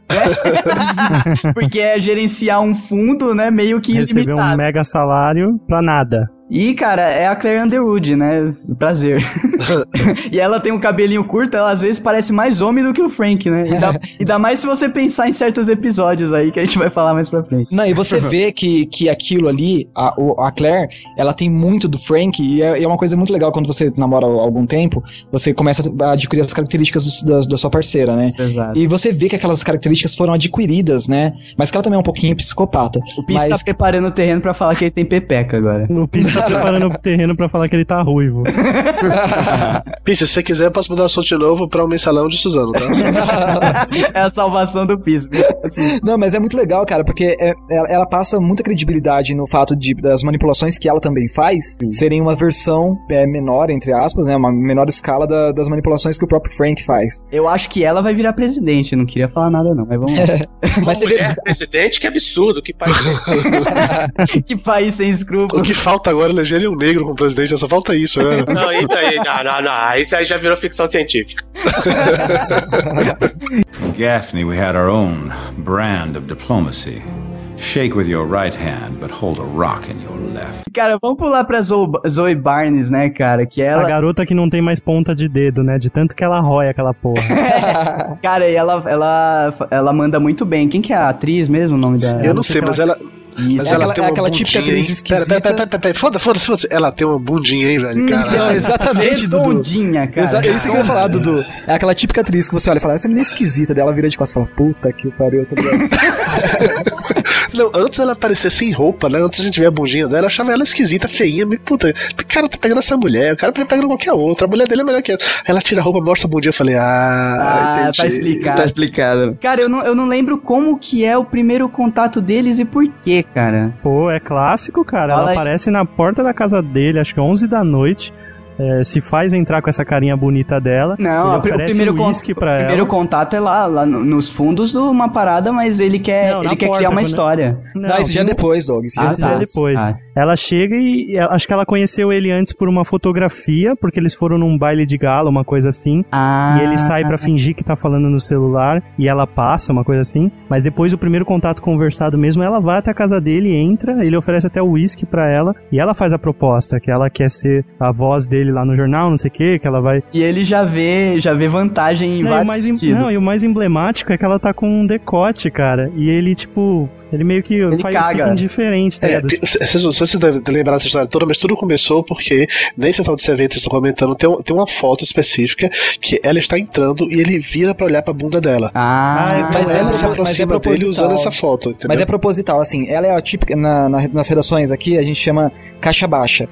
Tipo, muito Isso, os bom. garotos da caixa muito baixa. bom. Não, é caixa baixa de texto, mano. Muito bom, cara. É, então, aqui na, na, na redação a gente fala assim, ah, aquele jornalista é caixa baixa, aquele jornalista é caixa alta, entendeu? Ah, entendi. Ela é, ela é a típica caixa baixa que quer virar caixa alta. Sim. Ela, então, ela, ela precisa de um motivo pra, pra ela conseguir ser caixa alta, entendeu? Pra Daí conseguir é- ter respeito. Daí ela usa roupas que chamem atenção pro decote e, pro, e pra pepeca e pra bunda. Na- isso, mas, ah, mas além disso, ela também tem um, um- além- apesar da inocência dela, ela tem um toquinho de manipulação também, que ela sabe que quais são os eventos onde ela precisa estar, entendeu? Sim. E ela usa essas roupas nesses eventos, você vê que ela tá saindo com fotógrafo, não é? Com fotógrafo? Isso, é assim. Funcionou pro FHC, dizem. É, não, funcionou, Dizem. funcionou pra derrubar o Collor, né? Eu acho que dá pra destacar assim no desenvolvimento, acho que se eu não me engano no primeiro episódio, na hora que ela chega pra fazer isso, ele não tem interesse, porque ele não é traído ainda, de certa forma, que ele ainda tá é, almejando ser secretário de Estado. Ah, Mas a, é. partir do, a partir do momento que ele não é, aí ele começa a planejar alguma coisa e ele pensa nela como uma possibilidade. É, assim, a, ó, a- blogueira, né? Porque é legal isso, porque ela é, ela é considerada aquela jornalista blogueira que, eh, entre aspas, né? Hoje em dia a gente sabe que não é mais eh, plano B do jornalismo, que eh, já virou já virou principal, né? Blogs É, mas e lá no The Twitter. Herald era lá do B. Isso, mesmo, exato. Ela era, ela era zoada lá, era tipo estagiária, sabe? A É, escrota, baixa. a escrota que escreve no Twitter. Peraí, Guilherme Pisse, você se considera caixa alta ou caixa baixa, hein, Suzano? Depois, Guilherme pera, Pisse. Guilherme Pisse, pera, pera, A, pera. a palavra-chave é Miriam, Miriam Dutra, bota no Google. Guilherme Pisse, como é a sua bundinha? Vamos falar sobre isso agora? Você se, Não, não, não. você se classifica como redondinha, Guilherme? Olha, pelos os primeiros quatro anos da minha profissão eu fui caixa baixa, mas agora eu posso afirmar que eu cheguei na política, então eu já sou caixa alta, entendeu? Olha aí. Aprendeu a apertar o caps lock no teclado, né? Demorou tanto tempo, cara. Porra. Demorou, demora, cara, e você e você derrubou alguma Janine no caminho ou foi Sussa? Não, mas até uma, uma história que eu falei pro Doug que ia contar, né? Essa semana eu tava no. Eu faço uma especialização na USP de políticas públicas. E eu tava lá no curso, né? E eu escrevi um livro sobre o caso do Pinheirinho. Os- O pessoal que não participa do Geekbox não sabe, né? E a- eu fiquei sabendo lá no Pô, curso. falou o título do livro inteiro aí, cara. É, Vida e, Vida e Sangue na Terra de Ninguém. É um livro sobre a, a reintegração de posse do É um, Pinheirinho em é São um José. título bem sensacionalista pra um, pra um livro sério, cara. É bacana, cara. Faça o jabá aí, pô. A Sônia Abrão ia adorar falar sobre É. isso. Corta pra mim, vida e sangue. Vai, Daí, continua. daí é, uma das, das alunas da, de onde eu faço a especialização lá na USP, ela falou que ela também escreveu um trabalho sobre o Pinheirinho e tal, e ela falou que um, um contato dela havia informado de que a Dilma viria pra São José dos Campos pra entregar uns apartamentos pro, pros ex-moradores. Eita, a eleição tá chegando, é foda, né, cara? Então, daí baixou, cara, o Frank Underwood em mim na hora que ela terminou de falar a frase, tá ligado? eu falei, cara, eu preciso entregar um livro meu pra Dilma. Ah, Olha aí, cara. Daí, daí o que, que eu fiz? Eu Aí você já cara, pegou uma camisa decotada e foi... Não, calma aí, calma aí. Eu pensei, meu jornal cobre toda a, região do Alto Tietê, são 10 cidades, mais de 2 milhões de leitores. E, mas não cobre São José dos Campos, que é no Vale do Paraíba. Como eu posso fazer para o meu jornal querer cobrir São José? Eu preciso fazer com que os vereadores petistas da bancada da Câmara da minha cidade, que é a maioria, são cinco vereadores, que eles é, se interessem em ir para lá, de, forma que o jornal se interesse em cobrir a ida deles para lá. Caraca, Você pi- tem que contar isso com a voz Frank. É, eu, eu, tipo, na hora que ela terminou de falar, eu eu virei pra câmera e comecei a falar essas coisas, tá ligado? Peace Daí, daí, cara, eu cheguei na redação, foi- eu só joguei uma semente, lá Frank Underwood. Cheguei na- no meu editor e falei assim, ó, ô Edgar, você tá sabendo que a Dilma vem pra São José? Ele, ah, legal, cara. Eu falei assim, é, ele falou, ele falou ah, só que a gente não cobre São José. Eu falei, ah, não, só queria comentar com você e tal. Daí eu fui pra sessão da Câmara. Olha isso, cara, Inception. Daí eu fui pra sessão da Câmara. Ele é o Che- Underwood com a cara do Leonardo DiCaprio, cara. Daí eu chamei o líder da bancada petista da, da Câmara dos Vereadores de Suzano. Após a entrevista da sessão com todos os jornalistas, eu falei assim, posso falar em particular com você? Daí, Eita, daí a gente saiu lá. Aí você mostrou a bundinha. Não, não, não. Eu falei pra ele assim, Todo decotado. Piss tava com uma GoPro na cabeça. Daí eu falei pra ele assim, ó, como você sabe, eu escrevi um livro sobre o caso do Pinheirinho e tal. Ele já sabia por quê? Porque duas semanas antes, o Padilha, que vai ser o, o candidato petista a governador de São Paulo, ele Era o visitou... diretor do Robocop. Eu também fiquei todo eu falei, assim, duas semanas atrás, eu conversei com o Padilha, eu entreguei meu livro, ele vai fazer isso no roteiro. Eu falei, caralho, que foda. E eu fazendo piada com a bunda dele, não precisa não. Não, o- o Padilha que veio pra, ser- candidato a, a governador, ele visitou a cidade e passou na redação, né? Tem até uma foto no- que eu publiquei no Facebook, o pessoal me usou bastante. E daí eu entreguei um livro pra ele. E esse vereador, que é líder da bancada petista, tava junto com ele e viu entregando o livro. Daí ele falou: Ah, não, o Padilha até me mostrou o livro, tá, legal. Eu falei assim: Não, então eu tava comentando isso com você, porque eu fiquei sabendo que a Dilma vem a São José dos Campos na próxima semana en- pra entregar uns apartamentos pros ex-moradores. Eu queria saber se quais são as propostas que vocês vão aproveitar a oportunidade pra levar pra ela. Olha aí, cara. Hum. O Piss já chegando perto do, do Ioki. Daí ele falou assim: eu vou organizar as propostas e eu te, eu te aviso. Daí saiu.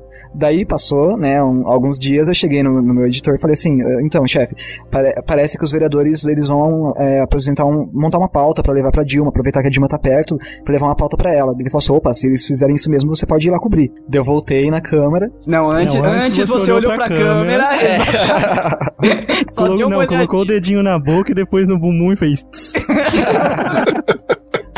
Daí eu voltei pra Câmara, fui lá na- nos gabinetes dos vereadores petistas, né? E falei com eles e tal. E daí falei, ó, então, eu tava conversando lá no jornal e parece que se, se vocês tiverem propostas pra apresentar pra Dilma, a gente vai cobrir e tal. E como o jornal ele tá é mais da base aliada, é, dá pouca matéria sobre os vereadores, entendeu? Então os vereadores iriam querer realmente que cobrissem sobre isso. Então os vereadores prepararam uma viagem no- com toda a bancada petista pra levar as demandas pra Dilma e até me convidaram pra ir com eles, tá ligado? Caraca, Olha isso- aí, isso. sentado no colo, mas foi. Mas aí vamos chegar no capítulo Você final. foi de salto, velho? Vai vendo. Foi, a- essa visita foi nessa terça-feira, dessa semana, antes de ontem. Sim. A visita foi 9 horas da manhã e eu entro 2 horas da tarde no jornal. Ai, caraca. Mas, mas e aí? Mas você não pôde ir? Não Hum, pude ir, cara, não te porque eu não, eu não posso aceitar convite dos vereadores, porque é contra as leis de ética do jornalismo você aceitar é, favores, né? Aham. E, e o jornal não quis liberar o, carro porque tinha pauta de polícia de manhã. Pô. Ah, para, Pisse, que você plantou tudo isso. Pois é, cara, deu, mas deu olha. pra uns três. Mas olha, cara, o mais legal é que, tipo, eu o tempo inteiro com, a com o Frank Underwood na cabeça, tá ligado? O mais legal é que eu percebi que eu consegui, cara. É, Isso é bom. Você só precisava de uma inspiração. Mas você explicou que no mundo real as redações não têm dinheiro pra ficar mandando gente pra tudo Pois é. É E o que tá pessoal, diferença. né, em época, em blog, o pessoal também, também ficava com essa encheção de saco. Não, blog não pode aceitar convite pra viajar pra. É, para participar de coletiva de evento, porque é antiético. Eu falei, beleza, então a gente não vai pra lugar nenhum. Exato. Ah, mas aí se você for ver, ir. Todo o jornalismo de entretenimento, todo o jornalismo de turismo, boa- muito do jornalismo, do jornalismo econômico, todo mundo viaja. É, exatamente. Todo mundo viaja na base do convite. A questão é, você pode viajar na base do convite, porque se você tem a noção de que se o cara mostrar uma máquina de desparafusar coco, você não vai falar que ela é uma maravilha. Ai, caraca. É, acho que o importante é deixar claro desde o começo, né, Peace? Você avisa que a via... você avisa que você foi que você foi a convite e você faz uma avaliação honesta do produto. Pronto, É, não, e, se- e sempre que tem. se- Já houve casos em que a gente aceitou o convite pra fazer pauta, mas sempre fica, entra no final da matéria um disclaimer, sabe? Ah, a viagem do jornalista foi paga pela empresa, tal, tal, tal, tal, tal, sabe? Ah, isso, isso é justo. Mas nesse caso específico, como tem toda essa, essa questão do jornal ser mais favorável à base aliada, entendeu? Seria muito prejudicial, não a mim, mas ao jornal, é uma cobertura tão grande de um, de um evento petista, sabe? Ah, assim, deslocar tanta, tanta força pra uma parada assim. Tanto um Piece por uma parada dessa.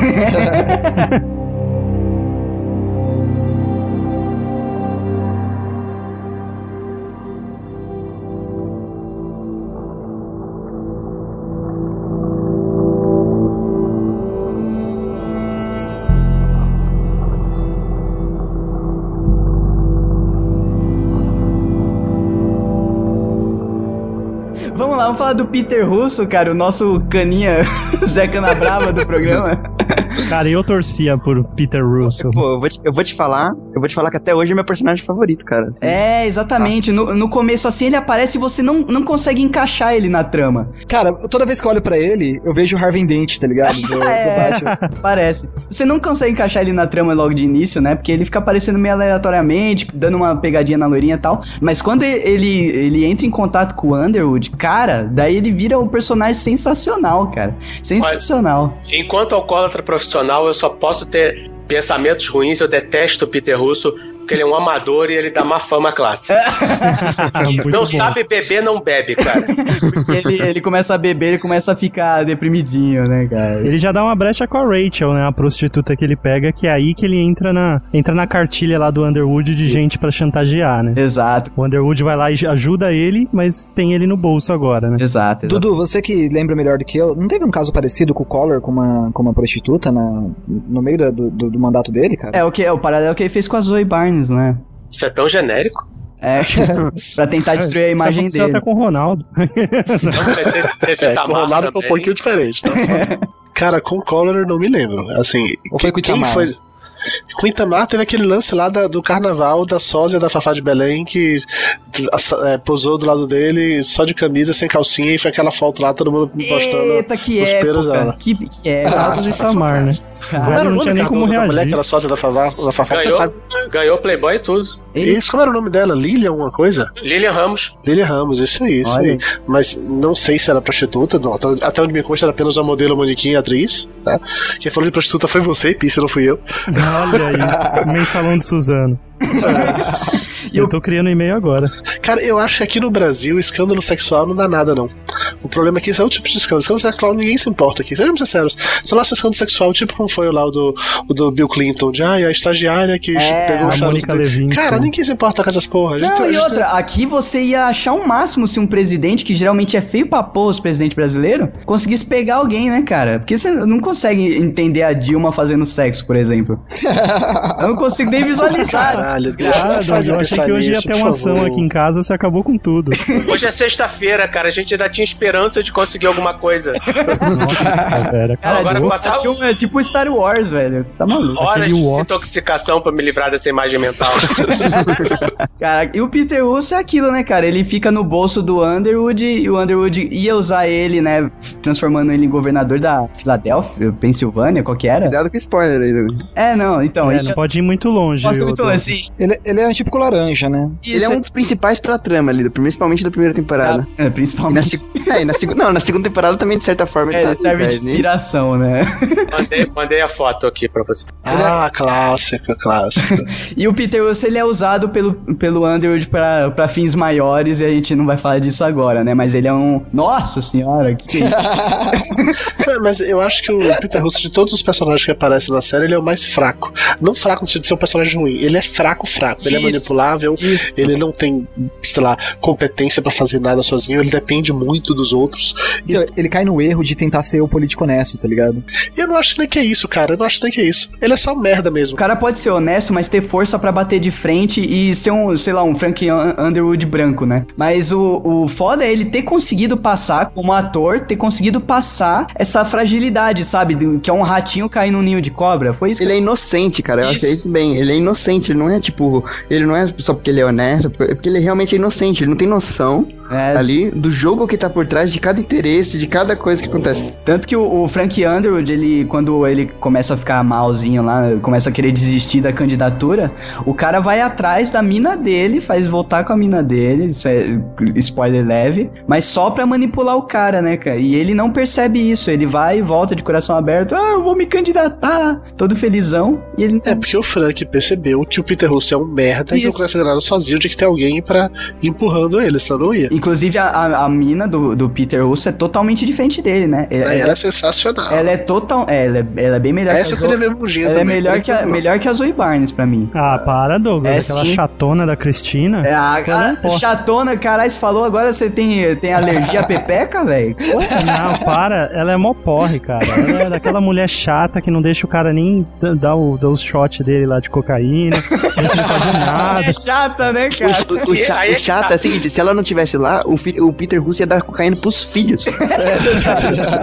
Talvez, você não pode provar. Se o Russo tivesse um, tivesse um mínimo de, de hombridade Cristinice. e honrasse, e honrasse as calças que veste, ele teria percebido que a Cristina era um mulheraço e ele podia se segurar nela e ele, e ele viraria um casal igual o Frank. É, Sim. é, exato. Mas o problema é que ele é um merda. E não adianta se a mulher é fantástica e o cara é um merda. Mas normalmente, o que acontece? Quando a mulher é fantástica e o cara é um merda, na vida real, o cara, o cara puxa a mulher pra baixo até ela ficar completamente ferrada em autoestima É, né? e ele sobrevive vampirizando aquela mulher, aquela mulher fantástica. Todo mundo tem amigas que passam por isso. Exato. E ele vampiriza aquela mulher fantástica. Você sabe que o cara é um merda. E às vezes você só convive com ele porque a mulher dele é fantástica e, o- e isso ajuda o casal. Só que na- isso na vida real. Na ficção, o cara, o, o cara não percebe que a mulher é fantástica e ela vai embora. Porque, ou seja, na ficção é até melhor que na vida real. Exato, pior que é, né, cara? Não, mas eu acho que o Peter Russo, cara, ele não, vocês estão falando que ele é um merda. eu- É um personagem que eu gosto muito. Eu não acho que ele seja tão merda quanto o presidente dos Estados Unidos. Ah, pra não. mim, esse é o personagem Ah, merda. ok. gente- A gente vai chegar lá, calma. A gente não chegou nos coadjuvantes ainda, relaxa. Inclusive, né, vamos, vamos pra lá agora. Mas, mas calma que a gente chega no presidente, que é bem bosta mesmo. The only thing more satisfying than convincing someone to do what I want is failing to persuade them on purpose. It's like a do not enter sign, it just begs you to walk through the door. Doug Stamper, que, cara, eu Esse cara é acho. foda, esse eu cara é foda. acho o personagem mais, é, assim, mais misterioso da série. E cada vez que ele aparece, eu fico, é, é incógnito, cara. Não dá pra saber o que, que vai acontecer. Porque ele também, ele é ex- ex-pinguço, né, também.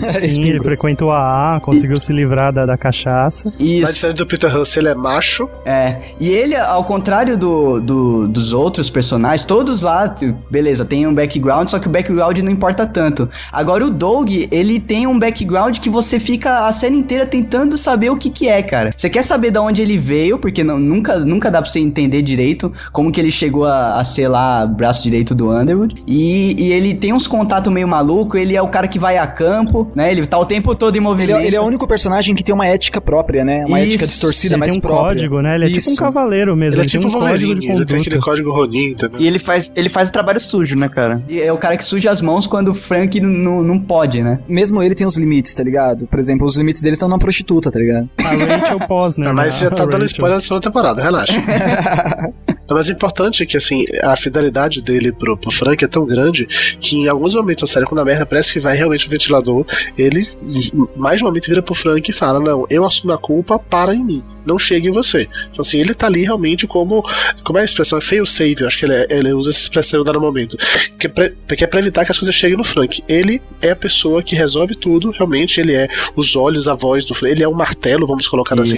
E é aquele cara que tá como essa função. Se tudo mais der merda, ele assume. E eu queria saber que dívida é essa. Não. O que foi Então, acho eu- que é não eu acho que é dívida, eu acho que, ela é, acho que é pura lealdade. É, Mas- o background dele é tão obscuro que a gente conjectura É que assim, eu acho que coisas, é, na parece segunda é. temporada, de certa forma, vai entrar como spoiler isso que eu vou falar, mas é, é, na segunda temporada, na parte que ele traz, assim, de, por exemplo, do. Quando ele tá caindo, o Doug, que ele tá um- tendo uma queda, É. que o, o, o Frank chega e fala, conversa com ele, e você vê que ele fala assim: não, da primeira vez você me ajudou, você me deu a chance, então, tipo, quem eu sou hoje foi graças a você me dar uma segunda chance, saca? Então você que me subiu aonde eu tô. E eu tô com você porque foi. Como você tá aqui, eu tenho uma dívida com você, e o que for preciso, se for preciso eu cair pra você se manter de pé, É, é isso aí. É isso aí. O legal é que o Doug, como todos os personagens da série, principalmente o Frank, ele é cinza. Isso. Ele não é preto e branco. Eu, eu- vejo gente reclamando, tipo, poxa, mas o Frank é vilão. Eu falo, não, não é vilão, ele é protagonista. É, cara. Protagonista não significa que você é bonzinho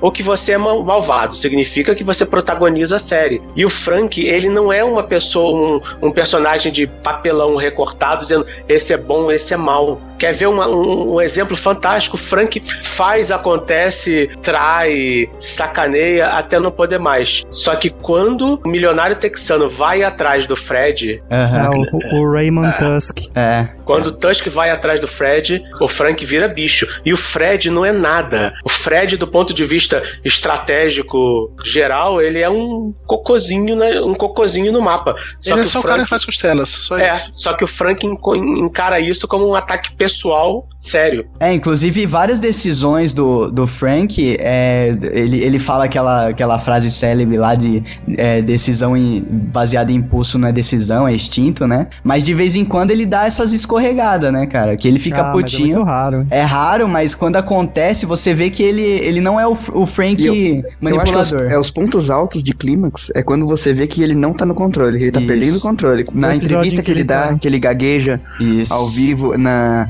nessa parte do Fred, você vê que ele tá fora de controle, assim, que ele, tipo assim, pera, isso aqui saiu dos meus planos.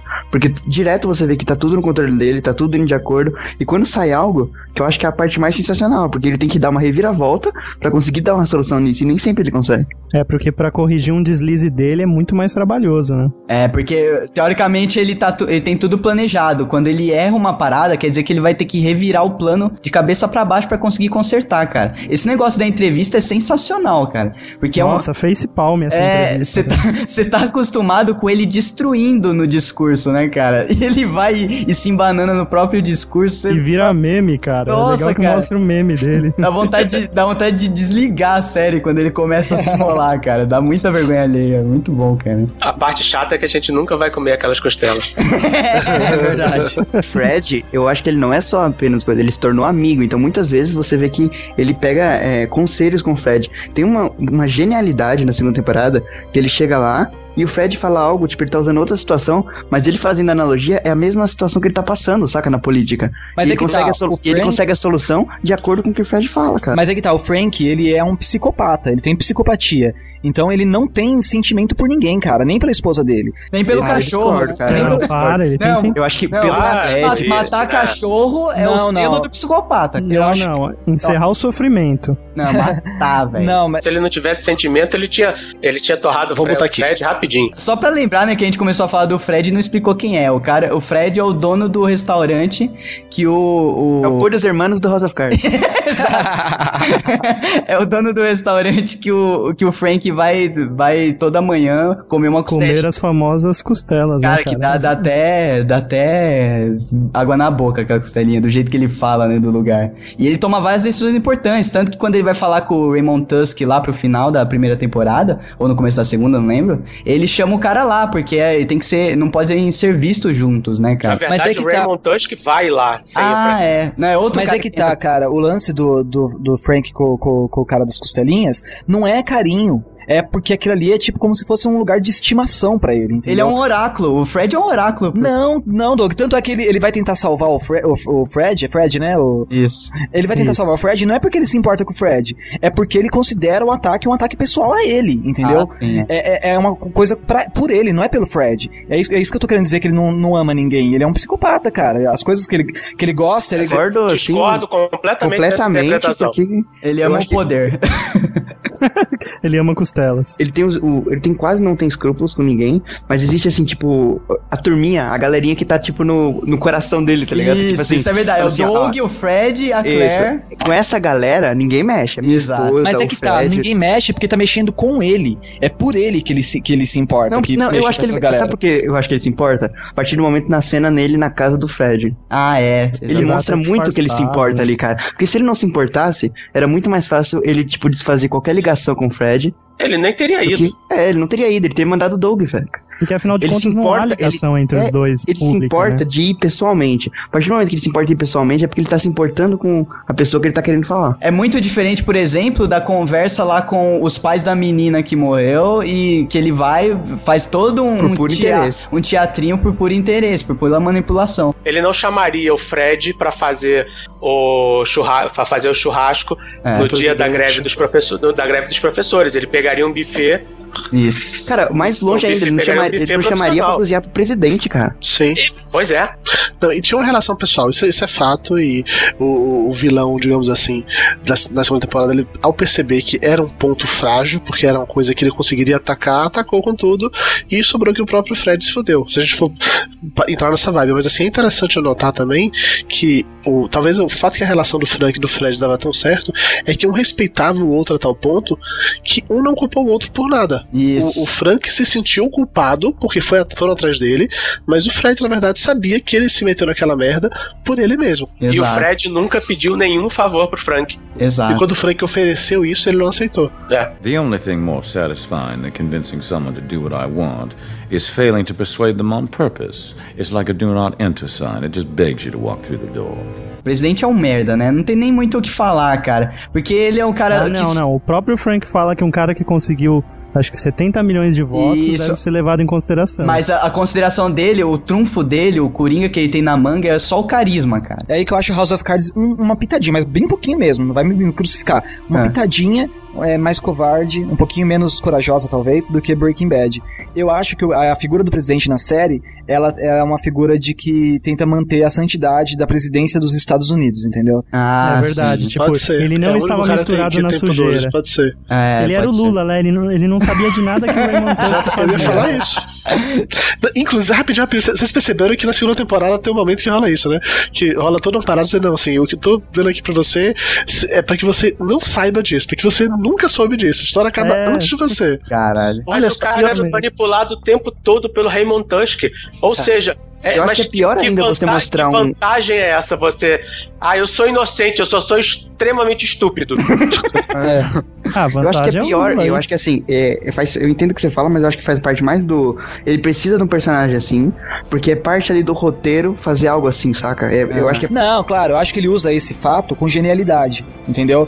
Mas eu acho que, é que a série ela precisa manter a, a santidade da, da figura da presidencial, É. pelo menos até você se acostumar com quem vai tomar a presidência. Isso, exato, cara. Porque. É assim, rapidinho, e eu peço por favor que quem for que for editar isso, é melhor, tá, isso com parcimônia, se for o caso até mesmo cortar, já que a gente entrou na esfera política. Aham. Mas assim, o Ah. era o Tusk pro era o cara com empatia, era o cara que as pessoas gostavam, mas que mandava no governo inteiro do, até ele ser expulso. Assim como na época do tinha lá o, o cara que morreu. Mandava não, ainda manda.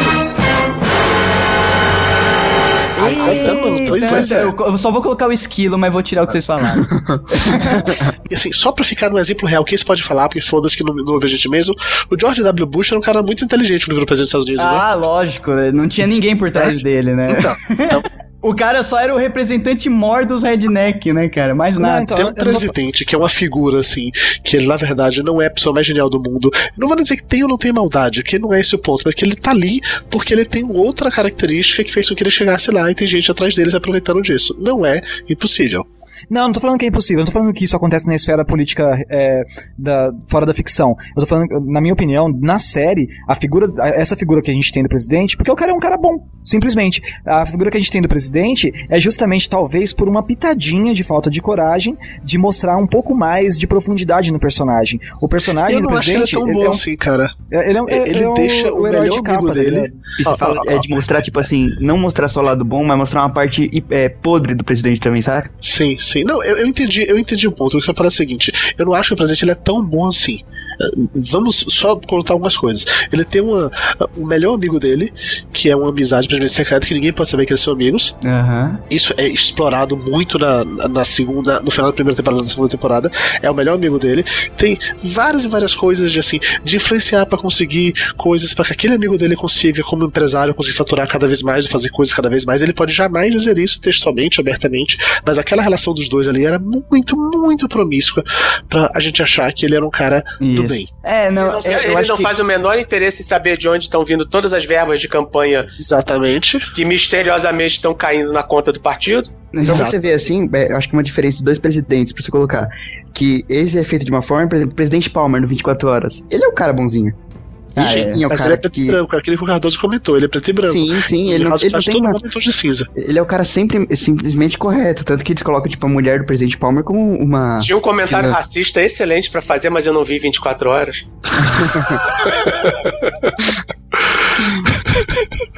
Cara, uma diferença também é que é, o, o Tusk, né, que é o, o amigo do presidente, que na verdade praticamente é o presidente do país, porque tudo que o cara fala o outro acata, ele não tá envolvido, ele não tá dentro da Casa Branca, né, a gente pode falar assim, ele é um empresário que manda no país praticamente. E todas as decisões que cabem ah, ao presidente, que podem favorecer ah, as empresas lá de energia dele, certeza que vai, vai- manipular pra dar certo, né, cara? Então, é, acho que os, os exemplos aqui que a gente deu, que é político manipulando político, a maior diferença é essa. É um cara que tá muito longe. Inclusive, é uma coisa legal quando o Frank vai visitar ele. Você sai totalmente daquele ambiente de escritório, né? O cara tá totalmente alheio, se fingindo de morto lá no cu do mundo. Só que na verdade ele é o grande. E mais uma vez ele é o. Frank quebrando a cara, porque ele acha que ele tá ali, tudo coisa assim, aí ele olha pro Frank, você sabe que você...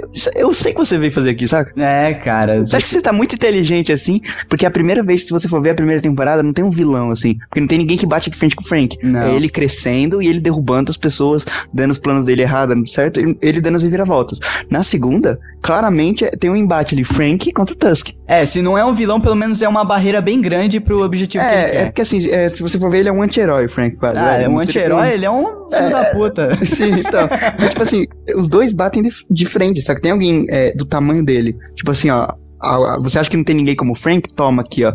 Ele tá É. no mesmo nível, cara, assim. Lógico que, é, pelo roteiro, o Frank sempre tem aquele seu lado de, tipo, não, o Frank tá certo. Mas se você for ver, os dois estão lutando pelos interesses de cada um, cara. É, exato. Exatamente, o Frank não tá certo. O Frank tá lutando pelo que o Frank quer, e como a gente tá assiste a série por causa do Frank, a gente torce É diferente, ele. que a gente, É, é, exato. diferente que a gente se importa com ele, porque a gente acompanhou ele, tipo, toda essa história. É se a gente porque- tivesse acompanhado o Tusk, o É, Frank mas seria é, o- o- a gente se Olha. importa com o Frank porque o Frank olha pra câmera e fala com a gente, né? Exatamente. Não, olha- Parece que não. Eu não sei como, eu não sei como, mas eu vou encaixar um Harry Potter aqui. Ok. Não existe, não existe o bem e o mal. Existe o poder e aqueles que são demasiadamente fracos para adquiri-lo. Ah, olha aí. Mas Lord olha. Voldemort. Isso é o Voldemort. Ou então, se a série fosse, fosse protagonizada pelo Remy, ele virasse pra câmera e falasse: Comi mesmo. Vocês falaram que ele tá correndo pelas coisas dele e ele realmente deixa isso muito claro numa das frases que ele fala, que é eu rezo pra mim e por mim, né? é muito foda que ele fala, não acredita em religião, eu rezo pra mim e por mim, muito foda, cara. E ele realmente é um cara que ele tá correndo atrás do objetivo dele, que se foda todo o resto, mas a gente torce por ele porque ele fala com a gente, senão não ia torcer. The only thing more satisfying than convincing someone to do what I want is failing to persuade them on purpose. It's like a do not enter sign. It just begs you to walk through the door. Vamos falar do, da galera do, do Herald, né? Porque não era só a Zoe que tava no Herald, tinha lá a amiga dela chata, que ficava tirando ela de, de blogueira do Twitter. Cara, ela é. Não, é, não é amiga chata, é amiga íntegra, você quer dizer, né? Que ela, tipo assim, ela eu acho que é uma jornalista de verdade. A sei lá, Janine. A Janine É, Skorsky, mas você pô. sabe por quê, né? Você sabe por que é isso, né? Porque ela é feia. A Zoe era gostosa. Ela é feia. Não, e tem coisa isso. pior. Não, mas ela, Ela- falou que também já dormiu com um cara pra. Pois é, Então- ela era jovem e bonita. É, então ela é cuzona porque agora ela, ela tá velha e acabada. Foi com o Harry Truman, provavelmente. Foi com o Nicholson. Nicholson. Tem o Lucas, que é o cara que gosta da Zoe, que vai ser mais importante lá pra segunda temporada, né? É, ele assume um papel forte, o Lucas Goodwin. No.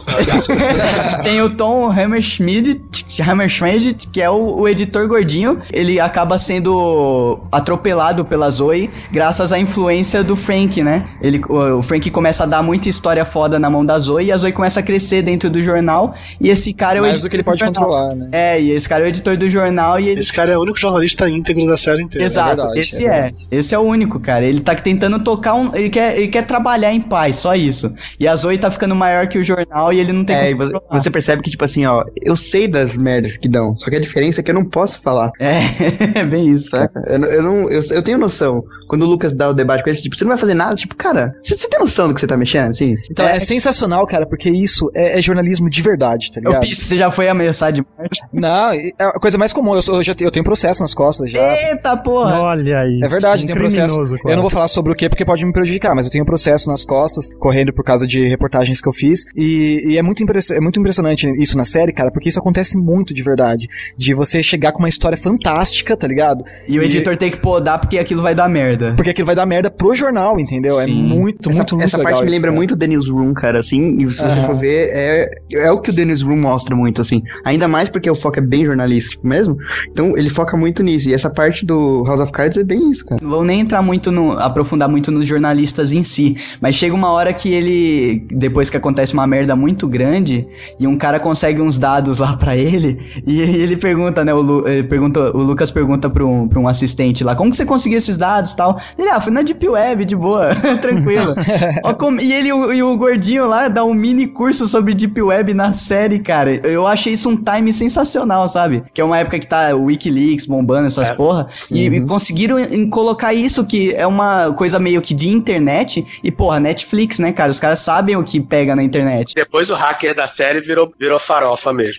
É, é, isso aí. verdade. Não, mas o engraçado é que o gordinho pega no meio de um jornal, de uma empresa, É. ele a- abre o Thor do nada, né? Não, e é legal e começa a dar um mini curso. Ah, primeiro você vai precisar do Thor. Parecia um post do. Você tava ali. Não, e é muito legal porque, assim, a- a- apesar de tratar de um assunto que todo mundo da web tá, é, tá ligado do que se trata, Cansado de saber, inclusive. É, mas você vê nas séries, quando eles tentam enca- encaixar um Wikileaks, nas séries, até nas novelas, acho que tem uma novela recentemente que tentou encaixar um, um Wikileaks, tá ligado? Fica tão clichêzão, né? É, não, e ali, mas- E ali soou natural, cara. Ali ficou natural porque era um carinha. Você vê que ele é assistente, ou seja, cara que tá começando, é mais antenado com tecnologia, essas coisas, não é muito perdido no- na coisa do jornalismo em si, né? E pra ele é natural. E ele vai mostrar pro Lucas o mundo do Lucas Kai, porque pode ser uma ferramenta sensacional pra uma coisa que ele precisa, né, cara? Aham. E, e Ah. eles vão meio longe nisso. Daí acham até um hacker da Deep Web, né? Cara, e esse hacker, o Gavin Orsay, que é o ator é o Jimmy Simpson. Cara, esse, ator, é foda. cara. Esse Esse Eu ator gosto muito desse ator, mas o personagem dele é muito caricato na série, cara. Então, mas é caricato, mas é maneiro, Ah, não, mas acho que é um precisa, né? caricato maneiro mesmo, cara. Um pouquinho da Índia dele já tem até, já tem até fã-clube no Tumblr. Como que é o nome do É Ca- Cachil, como é? que é É o? Caju. Caju. Eu concordo, Pisse. É realmente muito caricato, mas eu acho que não ia dar pra fazer, tipo, um, um- um hacker de verdade, sabe? Porque um hacker de verdade, cara, é um cara na frente do computador, sabe? Na verdade, um hacker de verdade, como é? Onde vive? Como se multiplica? Eu não Eu sei, eu sei cara. que eles usam máscaras do V de Vingança. E, que, e eles chamam de máscaras os protestos, eles não sabem de onde veio. Não, eles falam V de vingança, cara. é, máscara do V de Vingança. É, o filme eles viram, pelo menos. Pelo menos e eles esse- viram a capa do filme. Eles nem sabem que estão comprando a máscara e estão dando royalty pra Time Warner, mas tudo bem. The only thing more satisfying than convincing someone to do what I want is failing to persuade them on purpose. It's like a do not enter sign, it just begs you to walk through the door. Cara, eu acho que falta a gente falar só dos coadjuvantes, só falar do Remy, né? Que é o negão lobista zica, velho. Cara, ele é o lobista mais zica e ele, ele é do é, prata da casa, né? Ele era assessor de imprensa do, do. Ele é do cria do Frank. Tanto que é, é um cara que, ele, que o Frank respeita muito, porque ele sabe. Ele conhece a, a treta do conhece a Frank cobra, também, né? a cobra que ele criou, né, cara? É, respeita naquelas, né? Ele respeita pro lado, mas ele ao mesmo tempo desdenha porque sabe que o Remy fez a escolha errada. Ele escolheu o dinheiro Isso. e não o poder. É isso mesmo, mas eu acho assim, cara, eu chego a, a- a arriscar que talvez seja o único na série que, que causa um pouco de medo no Frank. É porque ele sabe demais. É o cara que sabe demais. E ainda é lobista, né, cara? Uma hora ou outra ele pode acabar precisando das informações que ele tem sobre o Frank pra dar pra outro Não, e, cara. o, e o problema do Remy é que ele é aquele tipo de inimigo que o Frank não vê como algo tão forte, que ele sabe que ele consegue ir ali e quebrar o pescoço dele, Aham. mas ele deixa de lado. E daqui a pouco, chega lá no final da temporada, esse é o cara que vai dar a facada final nas costas do Frank, Não, tá ligado? a relação dos dois é muito interessante porque em um dado momento eles são vilões, digo, inimigos, em dado momento eles são aliados. Isso muda de um episódio pro outro o tempo inteiro. e eles Exato. aceitam isso numa boa, porque é um jogo, entendeu? Faz parte do jogo. Não, e ele sabe, a função deles, eles sabem muito bem a função do. Cara, outro. ele vai usar a Claire pra atacar o Frank. Nossa, é um absurdo, cara, isso. Ele usa a Suncorp, né? Ele financia a iniciativa da Claire pra atacar o Frank. né? Não, e depois ainda fica, fica jogando na Claire assim. Você viu que é só os interesses dele, né? Que Isso, puta, isso, essa eu acho que foi a melhor jogada dele. Não, e, e eles ficam se, se, se cutucando toda hora lá nos corredores, né, cara? Porque. Cara, eu quando- diria que, que nem comer a nova Whip foi, foi tão bom quanto jogar a Claire pra cima do.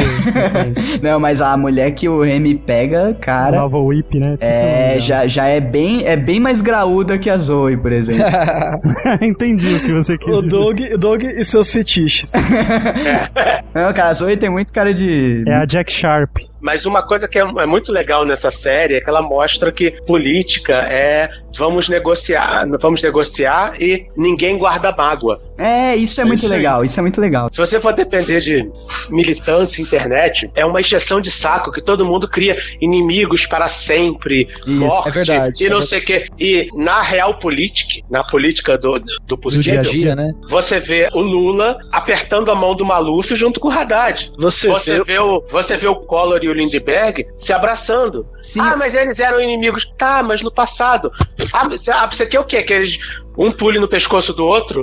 É, Você comece a brigar no meio do Senado? Tira assim? aquela, aquela foto barata voa, tá ligado? É. Ah, isso é feio, isso é chato, isso é não sei o quê. Desculpa, não funciona assim. É, Isso é isso é política. cara. O é mundo na política, cara, gira muito rápido pra você ficar guardando esse tipo de, de intriga, tá ligado? Não que os caras não, não, quando precisar, não voltem a ser inimigos. Mas ali no momento não é, não é útil pra nenhum dos dois, então os caras não vão tirar foto um pegando o pescoço do outro, né, cara? Eu fui num evento no Senado uma vez, e aí tava no evento, entre outros, os, o, quem tava presidindo o evento era o Sarney, e quem era a assessora dele, no caso, era a Glaze Hoffman, que é aquela senadora do PT, senhora senadora, diga-se de passagem. e, Senhora, senador. e olha, conversa de altíssimo nível, não tinha nenhuma pegada. Ninguém ficava pulando no pescoço o tempo de um de outro, eram altamente profissionais. Aí vendo o Sarney com uma senadora do PT, que é de uma comissão que por acaso é de um assunto que está sendo discutido ali naquele momento, e eles estão sendo profissionais. E aí na internet fica um monte de gente xingando um. É, um tomando outro igual partido do outro, É é. por isso que o pessoal que fica se xingando na internet nunca vai chegar a lugar nenhum. É verdade. Eu, eu vou- eu prefiro um caso mais bizarro ainda. Peraí, lembrem o funeral do Mandela. Foi no avião da presidência. A Dilma, o Lula, Fernando Henrique, José Sarney e. Se não se o Itamar tava junto ou não, agora eu não me Não, lembro. Itamar não, cara. Itamar morreu. É, Itamar morreu, é verdade. Eu não Foi duvido mal. que tenha ido, né? Devia estar junto. Antes ele do que, antes ele do que eu. É. ele, Pode, ele tava no tava avião da lá, Malásia. Potinho de Tava lá os cinza. quatro ex-presidentes super de boa, viajando, provavelmente rindo, tomando champanhe no- durante a viagem. É lógico, a tá? gente que tava pagando, por que não ia rir? Na posse do Obama, eles fizeram uma foto na, no Salão Oval com os cinco ex com os cinco presidentes vivos dos Estados Unidos. Aí você, é, isso se chama maturidade. Você vai chegar, vou brigar, vou xingar, vou dar, vou bater. Não, Sarney, você é feio, você é não sei o quê. Nesse, nesse evento, quando eu tuitei, eu falei, já, tô aqui no Senado, não sei o quê. Tô conversando com o Sarney. Aí um sujeito chegou, pô, dá uma porrada nele. Aí eu parei, pensei respondi, cara, desculpa, mas a minha mãe me ensinou a ter um mínimo de respeito pelas pessoas. E eu não vou bater num sujeito de 90 anos porque você tá falando. Ou porque o seu revoltzinho tá falando. Ah, bate nele, não sei o quê. Não, cara, e essa mudança, né, aliás, essa maturidade, ela não, não- não demanda tanto tempo, cara. Quando você sabe como funciona o jogo político, essa de- maturidade é de um dia pro outro. Na quarta-feira tem uma sessão na Câmara e os vereadores petistas descem o cacete no, no prefeito que é, que é PSDBista. No dia seguinte, os vereadores petistas negociaram uma emenda pra cidade, no valor, sei lá, de 200 mil, com um deputado federal. O prefeito recebe eles de braço aberto, sorridente, todo mundo se abraça e tira foto junto, tá ligado? Porque a política funciona desse jeito, cara. É assim que é a política. Você tem que aceitar os momentos de briga e você tem que aceitar os momentos de parceria, mesmo com seus piores inimigos, tá ligado? Principalmente a política de colisão, cara. Eu sou de uma cidade no interior da Bahia chamada Amargosa. E a Amargosa sempre teve três grandes grupos políticos. E nenhum deles tinha força pra vencer a eleição sozinho. Nunca, nunca. Então toda eleição era resolvida quando dois deles se juntavam contra o terceiro. E esses dois se juntavam sempre muda de tempos em tempos. Então, uma época junta A e B contra C. Na outra época junta B e C contra A. Caralho. Depois juntar isso. E é assim, é cíclico. E fica nisso, cara. Nesse momento, você. Aquele ali é seu rival, mas daqui a quatro anos ele já tá aliado com você contra outra pessoa. Política é isso. Você não pode levar essas coisas pro lado pessoal. Como bem falou o Cadu, só quem leva são os imbecis de internet, ficam fazendo merda, falando merda no Facebook. Só eles levam isso a É, sério. e quando leva, igual o Peter Russo, já sabe o final que dá, né? É. Isso mostra que aquele cara que tentou bater de frente com, com o Frank, e ele levou pro lado pessoal, sabe?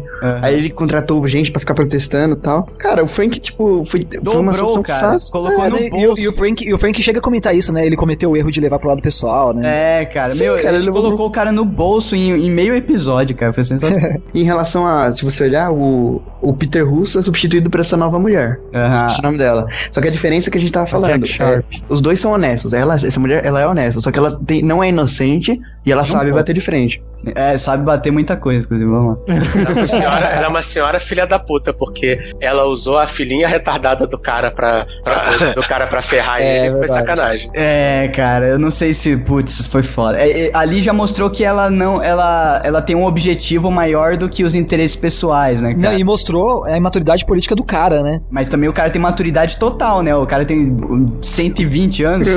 ele tem que estar, né? Ele tem que ser maduro, né, Se cara? ele desse uma de infantil, né? Ia ficar complicado. Décima de Peter Russo, começar a chupar o dedo e chorar.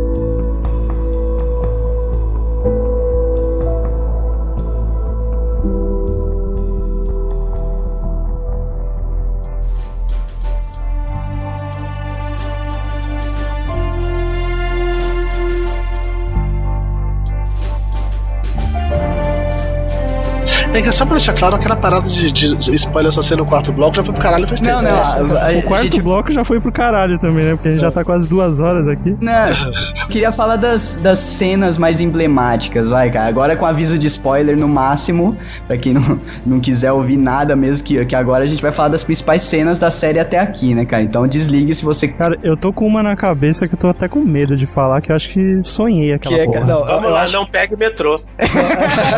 Não, eu acho que a cena que explodiu a cabeça de todo mundo, que ninguém esperava, mesmo pelo, pelo contexto da série, é a cena do. da- Medium. do threesome, tá ligado? Nossa, é- então realmente eu não sonhei Cara, é- essa, essa eu vi chegando, sabia? Você viu chegando, cara? Essa eu Sério? vi chegando, bicho. Essa eu vi chegando. Eu vi. E fo- foram três pontos específicos que me levaram a, a- Assim, primeiro de cara a relação dos dois, né? Do Frank com a mulher, que a gente vê aquela parada meio aberta, que um não se importa do outro ter uma terceira pessoa.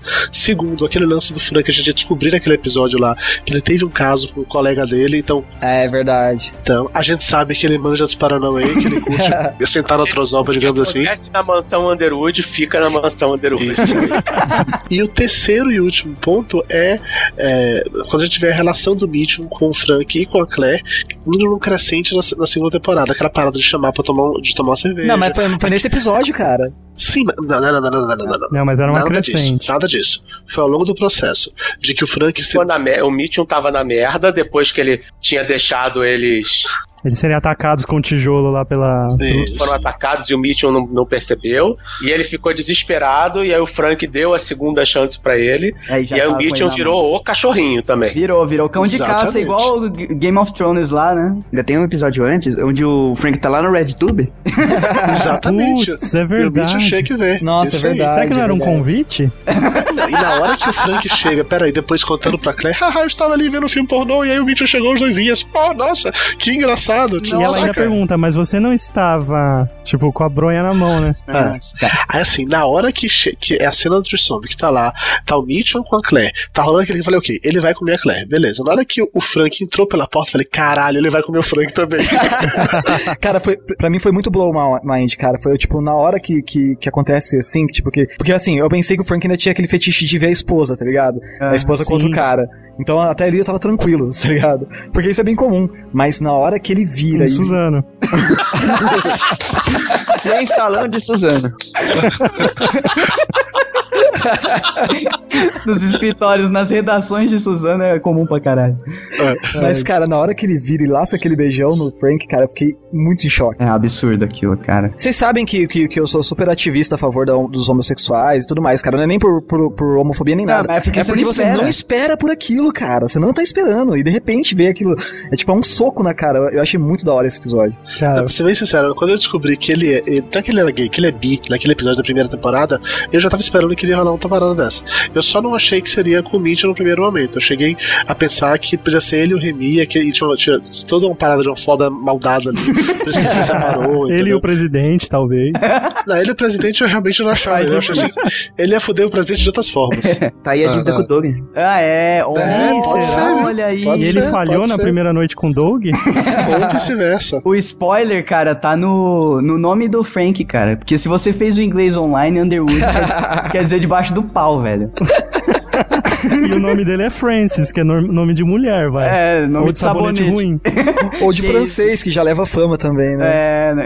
Cá pra nós, quando o Doug chega cheio de amor pra dar, olha pela janela e vê a Raquel. Ah, mano, Nossa, melhor que episódio cena, hein? possível. Que cena linda. Sensacional. Na Lisa. No velcro. Foi da azul a cor mais se era quente. lisa, eu não sei, não me lembro não. Não sei se era lisa, se era tinha. Essa foi ruim, eu sei.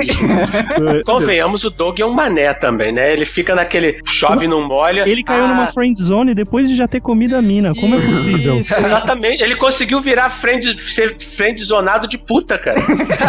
É verdade. Exato, cara, porque... É por causa que eu acho que assim, ele começa a ver ela diferente, só que ela vê ele como um pai, como um chato que fica controlando ela, que fica mandando ela pra um lado pro outro. Mas ela É, dá é umas brechas de vez dela. em quando. Ele que não sabe aproveitar, cara. Ele é meio burrão mesmo. Porque Não, tem, mas tem é uns momentos que ela ele tá não carente quer, e ele ela não dá umas quer brechas. misturar, ele não quer misturar, cara. É porque ele não quer se envolver, cara. Você vê que ele não quer Ele se sabe envolver. que ele vai se fuder, porque daí ele vai começar a se preocupar. Imagina ele tendo que Como ele se fode, né? Como ele se É. fode. Imagina, ele já se fode, imagina ele num caso real mesmo, mandando ver. Ele já fica preocupado lá, às vezes tendo que fazer coisa pro Underwood e preocupado com a mina, cara. Não, o cara tem e- que se desdobrar em três na série, velho. E essa mina é o que vai ferrar a relação dele com, com o Underwood, cara. Eu essa acho que essa mina vai ser presidente, é nada.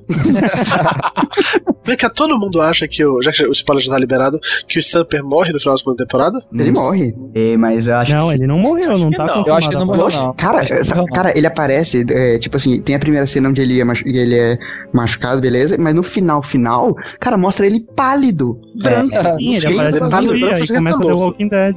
Não, cara, mas ele, ele é o Jesse Pinkman da série. Ele, não, ele tipo, provavelmente no roteiro tava pra ele morrer, mas ele não pode morrer, ele é muito maneiro. Cara, cara, pra mim é, é muito Eu, claro. eu fiquei com essa dúvida, assim. Quando eu vi, eu achei que ele, pô, não, ele não morreu, não ia matar o cara, o cara é foda, né?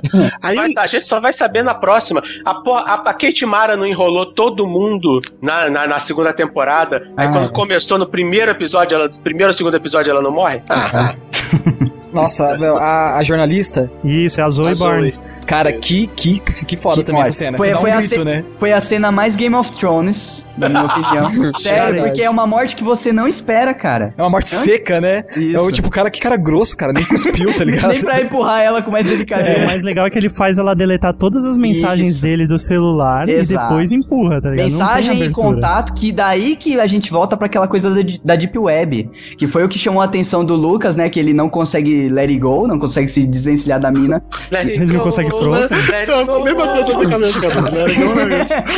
então, daí ele, ele fica sabendo que na Deep Web tem um mundo de informação que foi deletada do celular, mas pode ser conseguida por lá. Ele começa a se envolver nessa porra com, o- com o hacker aí, né? Por causa disso. E, meu, essa cena é muito foda porque eles já se encontraram várias vezes escondido em público, sabe? Só que daí você não se toca que aque- aquele lugar que ele tá e o fato dele tá com um boné, É um sabe? cenário perfeito, né? Você É o cenário perfeito. Você não se toca. A série série te leva ali escondido, cara. Você, você é puxado e não você, percebe. se você assistir de novo, você repara que o Lucas, ele e a jornalista lá estão falando, cara, cuidado. Você, não, É. você não tem noção do que, que você tá mexendo, cara. Caralho. O Frank não tem escrúpulos. Você acha que só porque ele dormiu com você, você acha que ele se importa? Ele não se importa. Isso, cara. Daí chama ela e é muito, e é muito bem coreografada a cena, inclusive. Sim. Porque não é uma cena de ação, ah, cara, eles lutaram e, e alguém foi jogado. Não, o cara pega, ele já pensou em como que ele ia girar a menina pra menina desequilibrar e no desequilíbrio já dá um empurrão. Então, cara. eu, re- eu revi a cena, porque na hora eu fiquei em choque, eu voltei a cena.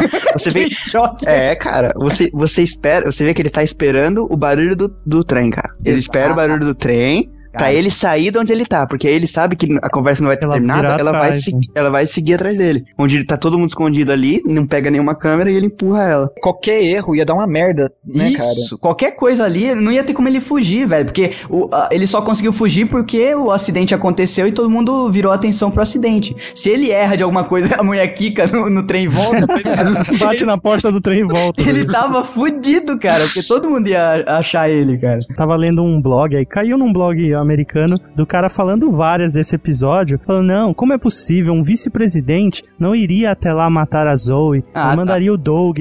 Nossa, o cara perdeu, tipo, te juro, acho que dava umas cinco páginas de Word só falando mal do episódio que tem a melhor nota da temporada. Que tá retardado, cara. Do you think I'm a hypocrite? Well, you should. I wouldn't disagree with you. A segunda temporada eu acho melhor que a, que a primeira, principalmente porque tudo que tem na segunda temporada é desenvolvido na primeira. Sim. Desde o, Lucas, o amante da Claire, A Cristina. a, Zoe, a Cristina, todo mundo é desenvolvido na primeira temporada e na segunda faz todo sentido, assim, sabe? Todos os acontecimentos. Tanto você, é, por exemplo, o, a cena que chocou todo mundo do Commission não teria, não teria sido tão impactante se você não tivesse desenvolvido uma relação antiga do Frank. Exatamente, exatamente. Ficaria Ele- sem sentido. É sido uma putaria qualquer. Agora que é, eu acho que agora que tá liberado spoiler, eu acho que pra falar assim, uma das coisas melhores da série pra mim é que ela não tem medo de fazer os acontecimentos, assim. Isso, é, é O- Game matar of o Peter. Russo. o prim- na prim- no primeiro episódio da segunda temporada, você matar um, um dos personagens Cara, principais da. Cara, é, um- é um- é uma pegada, porque quem estuda comunicação sabe, né? Você tem que prender a atenção e depois passar a mensagem. Não tem forma melhor de começar uma temporada do que matando um cara que ninguém esperava também, porque, cara, o, o cara tem que ter uma cota de morte maluca, né, cara? Ele acabou É. de matar a mina, você fala, beleza, agora, sei lá, na terceira temporada ele mata mais um. Não. Geor- George R. R. Martin já mostrou que não tem cota de morte. É, então. Já ficou mas claro a- que aí, que, cota. aí que tá o paralelo com Game of Thrones, cara. Porque o maluco, ele sujou a mão em, em duas horas de série, ele sujou a mão duas vezes, cara. E ele Foi matando o foda. Peter Russo, é, aí foi menos, menos surpresa, assim, né? Que quando ele, ele estaciona o carro lá, ele começa a conversar com o Peter olhando pros lados. Mas eu achei chocante, assim, é porque é a primeira vez que ele mata alguém, cara. Porque ele é muito pautado na realidade. É. Mas ele matou, matou. Deixa eu ver se eu me lembro. Ele matou, matou. Sim, matou, o Pô, Peter cara. Ele Pô, deixou o carro matou. ligado e foi embora. O cara Ah, morreu e isso foi... não é matar. Tá, cara, Ah, É não. diferente. Vamos ver o que o Cardoso anda fazendo por aí. Isso Cara, não eu é matar, achei, pô. eu achei sensacional, velho. Eu- eu- e ali foi diferente da, da morte da Zoe, que foi totalmente, foi totalmente surpresa, cara. Eu não esperava nada daquilo. No caso do Peter Russo, eu falei, puta que pariu, eu não acredito que ele vai fazer isso, tá ligado? Ele começa a, a beber com o cara, deixar o cara mole. Eu achei, eu achei que ele fosse matar na cena da banheira.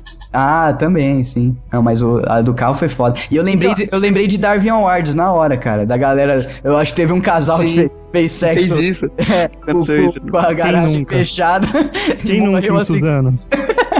morreu asfixiado, cara. E na hora eu lembrei, falei, puta. eu acho que outro ponto de coragem é, por exemplo, a parte do Lucas. Porque você vê que ele tá conspirando tudo, e ele vai lá, coloca o pendrive e fala, ó, esse cara tá preso. Cara, é, é- você acha que. Você realmente acha que um jornalista chegar lá ia conseguir fazer tudo aquilo e se livrar? Não, cara, ele é preso, acabou, velho. E assim, é uma parada que eu gosto da série, que ele não tem nenhum tipo de pudor em se livrar de personagens que a gente ou desenvolvia afeto ou você achava que ia virar alguma coisa. Hum. O, jornal, o jornalista não, o assessor de imprensa que eles contratam na segunda temporada, que todo É o mundo acha, Seth. ele chega, todo mundo acha que vai ser foda, ele fica três episódios, vai embora, arma toda a estrutura pra vir aquele outro cara que aparentemente vai ser o foda e tal. O Fred, que foi toda aquela relação construída de hora pra outra, cortaram ele e acabou, entendeu? Não precisou matar, cortaram ele da série. Denunciando a mulher do Peter Russo, denunciando assim, né? Falando que a mulher do Peter Russo tá de olho no presidente, cara. E a mulher É. do Peter Russo, assim, sai de cena, beleza, ó. Aquilo foi jogado fantástico. canto. Cara, o, o Lucas mesmo, né? No começo da primeira temporada, você, caralho, vai a temporada inteira com esse cara, vai ser um problemão pro Frank. Não, o cara resolve em um episódio. O cara tá um um passo à frente, manda a polícia. Vamos agradecer ao Doug, né? É, exato. Exato. O Doug é a amizade dele no FBI. Exato. Você começa a segunda temporada, nunca que você vai imaginar que o plot final da temporada vai ser aquele com o presidente, cara. Cara, olha, é, de novo, aí, se- juro que eu não quero, não quero tirar um André babaca. Mas assim, essa eu vi chegando, mas eu não, vi- eu não acreditei que era de verdade. Eu lembro conversando com o meu chefe sobre isso, que chega no primeiro episódio, já acontece aquela porra toda e tal. Aí a gente empolgado, eu fiz maratona, a segunda temporada teria uma semana, né?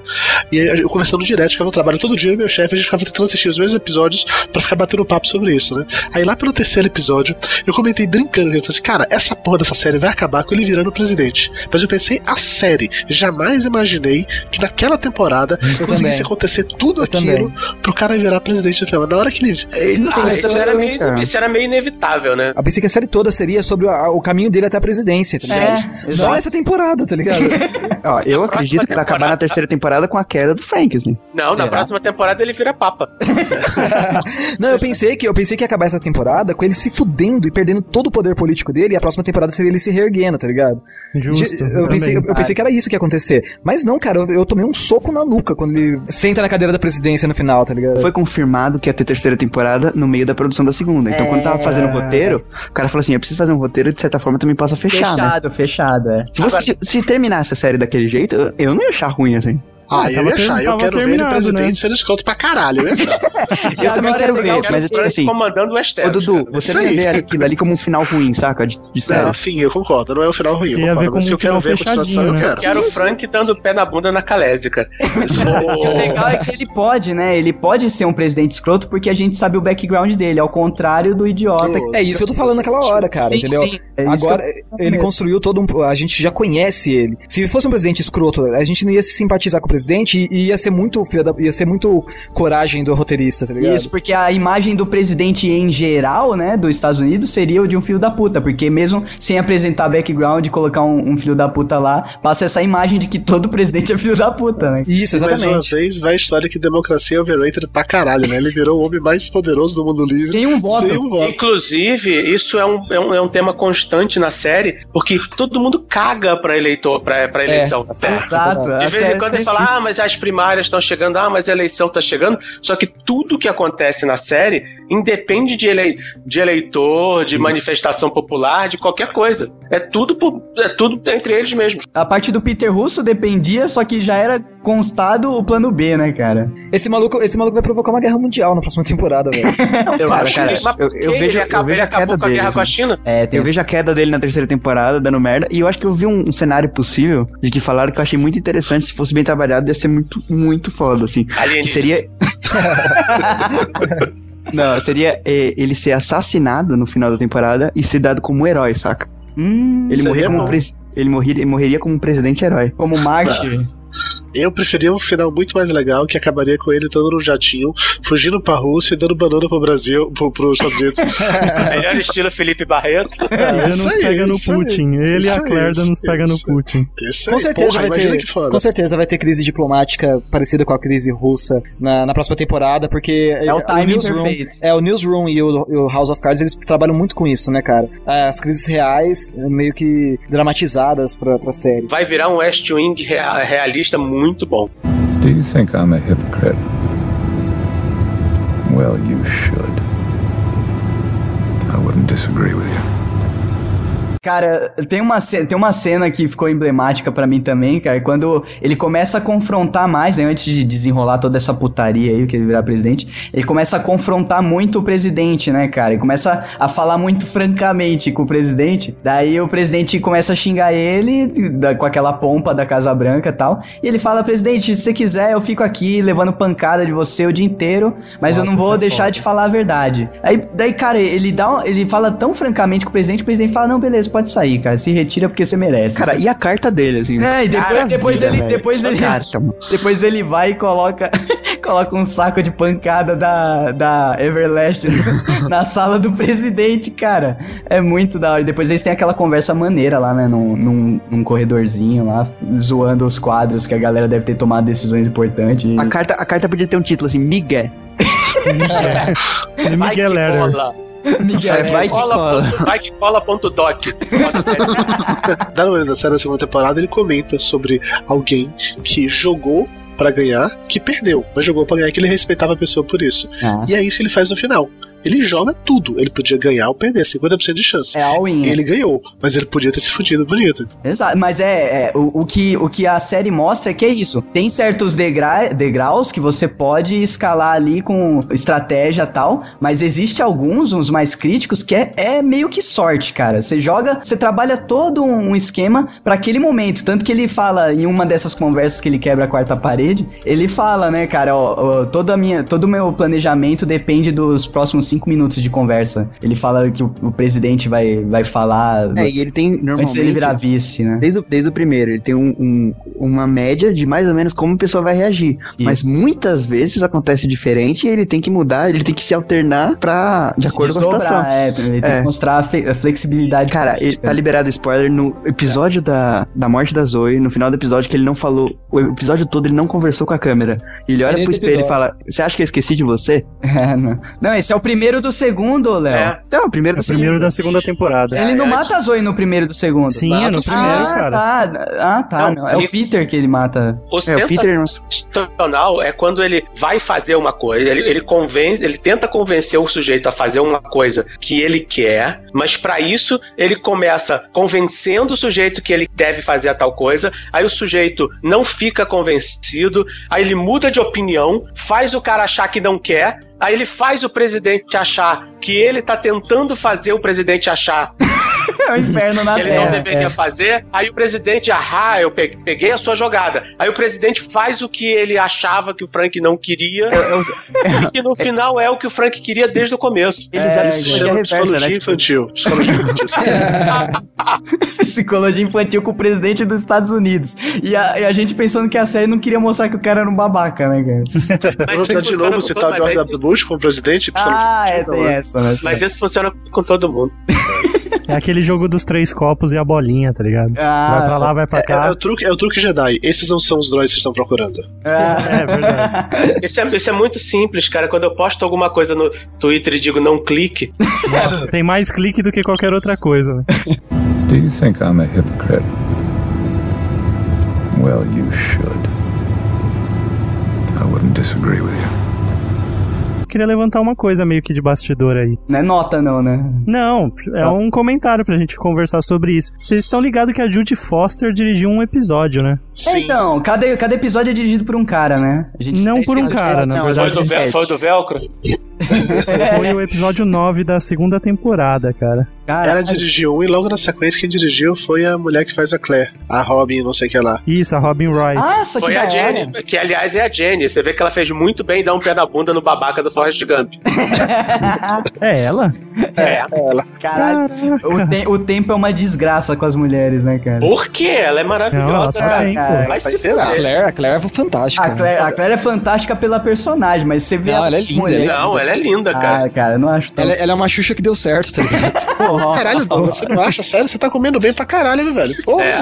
Não, cara, é porque na própria série tem mulheres melhores, como a que o Remy pega lá. Aquela é a melhor pra mim. A Jessica- você tá maluco, cara. Você tá maluco. A Claire é, É muito melhor que a. Claire, não. não, agora, agora vai ter briga Não, aqui. não, não. Ah, realmente, a- o novo chicote lá é bem melhor que a Claire, concordo. mulher é um estupro, Não, eu velho. sou mais a Claire, cara. Não, mas vamos retomar os, os diretores. Além da Judy Foster, tem também o Joel Schumacher, que dirigiu Batman Forever e Batman e Robin. Foi E o a- Trissome, o Trissome certeza que foi ele. Ele também dirigiu uma Ferrari, né? Ah, nossa, nossa. O piloto E é o também- Fincher, né, cara, do Clube da Luta. É, justamente. Sim, sim. Pô, tem muita gente boa. O, o Charles McDougall, que dirigiu The Office também, dirige esses episódios. Eu queria saber qual que é a logística, né, da produção. Deve ser um inferno. Porque cada episódio um cara dirigir, velho. Ah, toda Essa é série é assim. normal, pô. É, essa é normal. Eles, É, devem, eles é. devem ter tipo um padrão que o diretor deve seguir, tá ligado? Por exemplo, o diretor não deve dar muita visão dele é, na fotografia, não deve dar muita visão É, imagina o Tim Burton dirigindo. a Zoe Barnes ia cair no trem, velho. Nossa, ia espirrar sangue preto na tela, cara. É, não é tipo o episódio de CSI feito para, pelo Tarantino que você percebia claramente que era Tarantino. Com Era certeza assim. a, mu- a mulher do Tim Burton ia aparecer, ia ser uma política, ia ser lápis de olho. No, no talo, lápis no- de olho no talo. E apareceu a Helena Bonham Carter, né? Tipo, ela ia resolver a situação. Sim, a mulher dele, porra, que o Léo falou. Johnny Depp também. Guilherme Pisse e o Eco chegando lá de Suzano. só antes de encerrar, vocês acham que o Doug ia matar a ela ou não? Não, Não, Rachel não, Posner? não. Eu, eu, ta- eu também acho que ele não ia fazer nada com ela, assim, ele só tava meio desesperado e. Ele tava eu só quero jogar ela de volta no carro e Eu acho tentar que ele uma ia fugir transa. com ela, cara. Eu acho que ele ia fugir com ela. Ele só, Será, ele cara? só queria que ela falasse velcro nunca mais, só isso.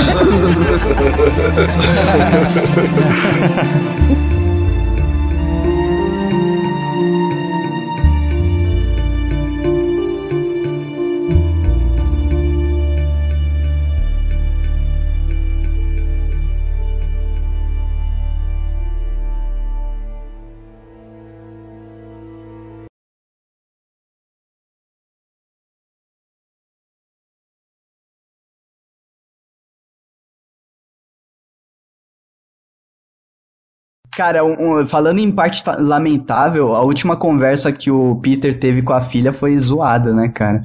Menina desligou, ah, pai, você tá chorando, não gosto de ver assim, vou desligar. Olha que da hora, a última conversa com a família que o cara tem antes de morrer, né? Que merda. Ah, quem mandou ser um merda? Nossa. O. Doug, o Doug tá sentido, né? É, Porque- não, é que foi foda, cara. Achei Não, assim. não, depois desse eu achei podcast, Na eu hora, que que, na hora que ele pegou a puta, no, a puta no hotel levou pro quarto, Já ele acabou não todo. tava sentido, não tava sentido, não tava traumatizado. Nossa, eu não, fiquei com muita raiva dele não nessa hora, cara. filha, né? É, vacilo. Então que se foda. muita raiva. Caiu num, num truque tão barato, né, cara? Depois desse podcast eu só consigo associar o Peter Russo a merda. Exato, a regra é clara. Não sabe beber, não bebe. Isso aí. Sabe beber, não bebe, amador. Did you think I'd forgotten you? Perhaps you hoped I had. Every kitten grows up to be a cat. They seem so harmless at first small, quiet, lapping up their saucer of milk. But once their claws get long enough, they draw blood, sometimes from the hand that feeds them. For those of us climbing to the top of the food chain, there can be no mercy. There is but one rule hunt or be hunted. Welcome back.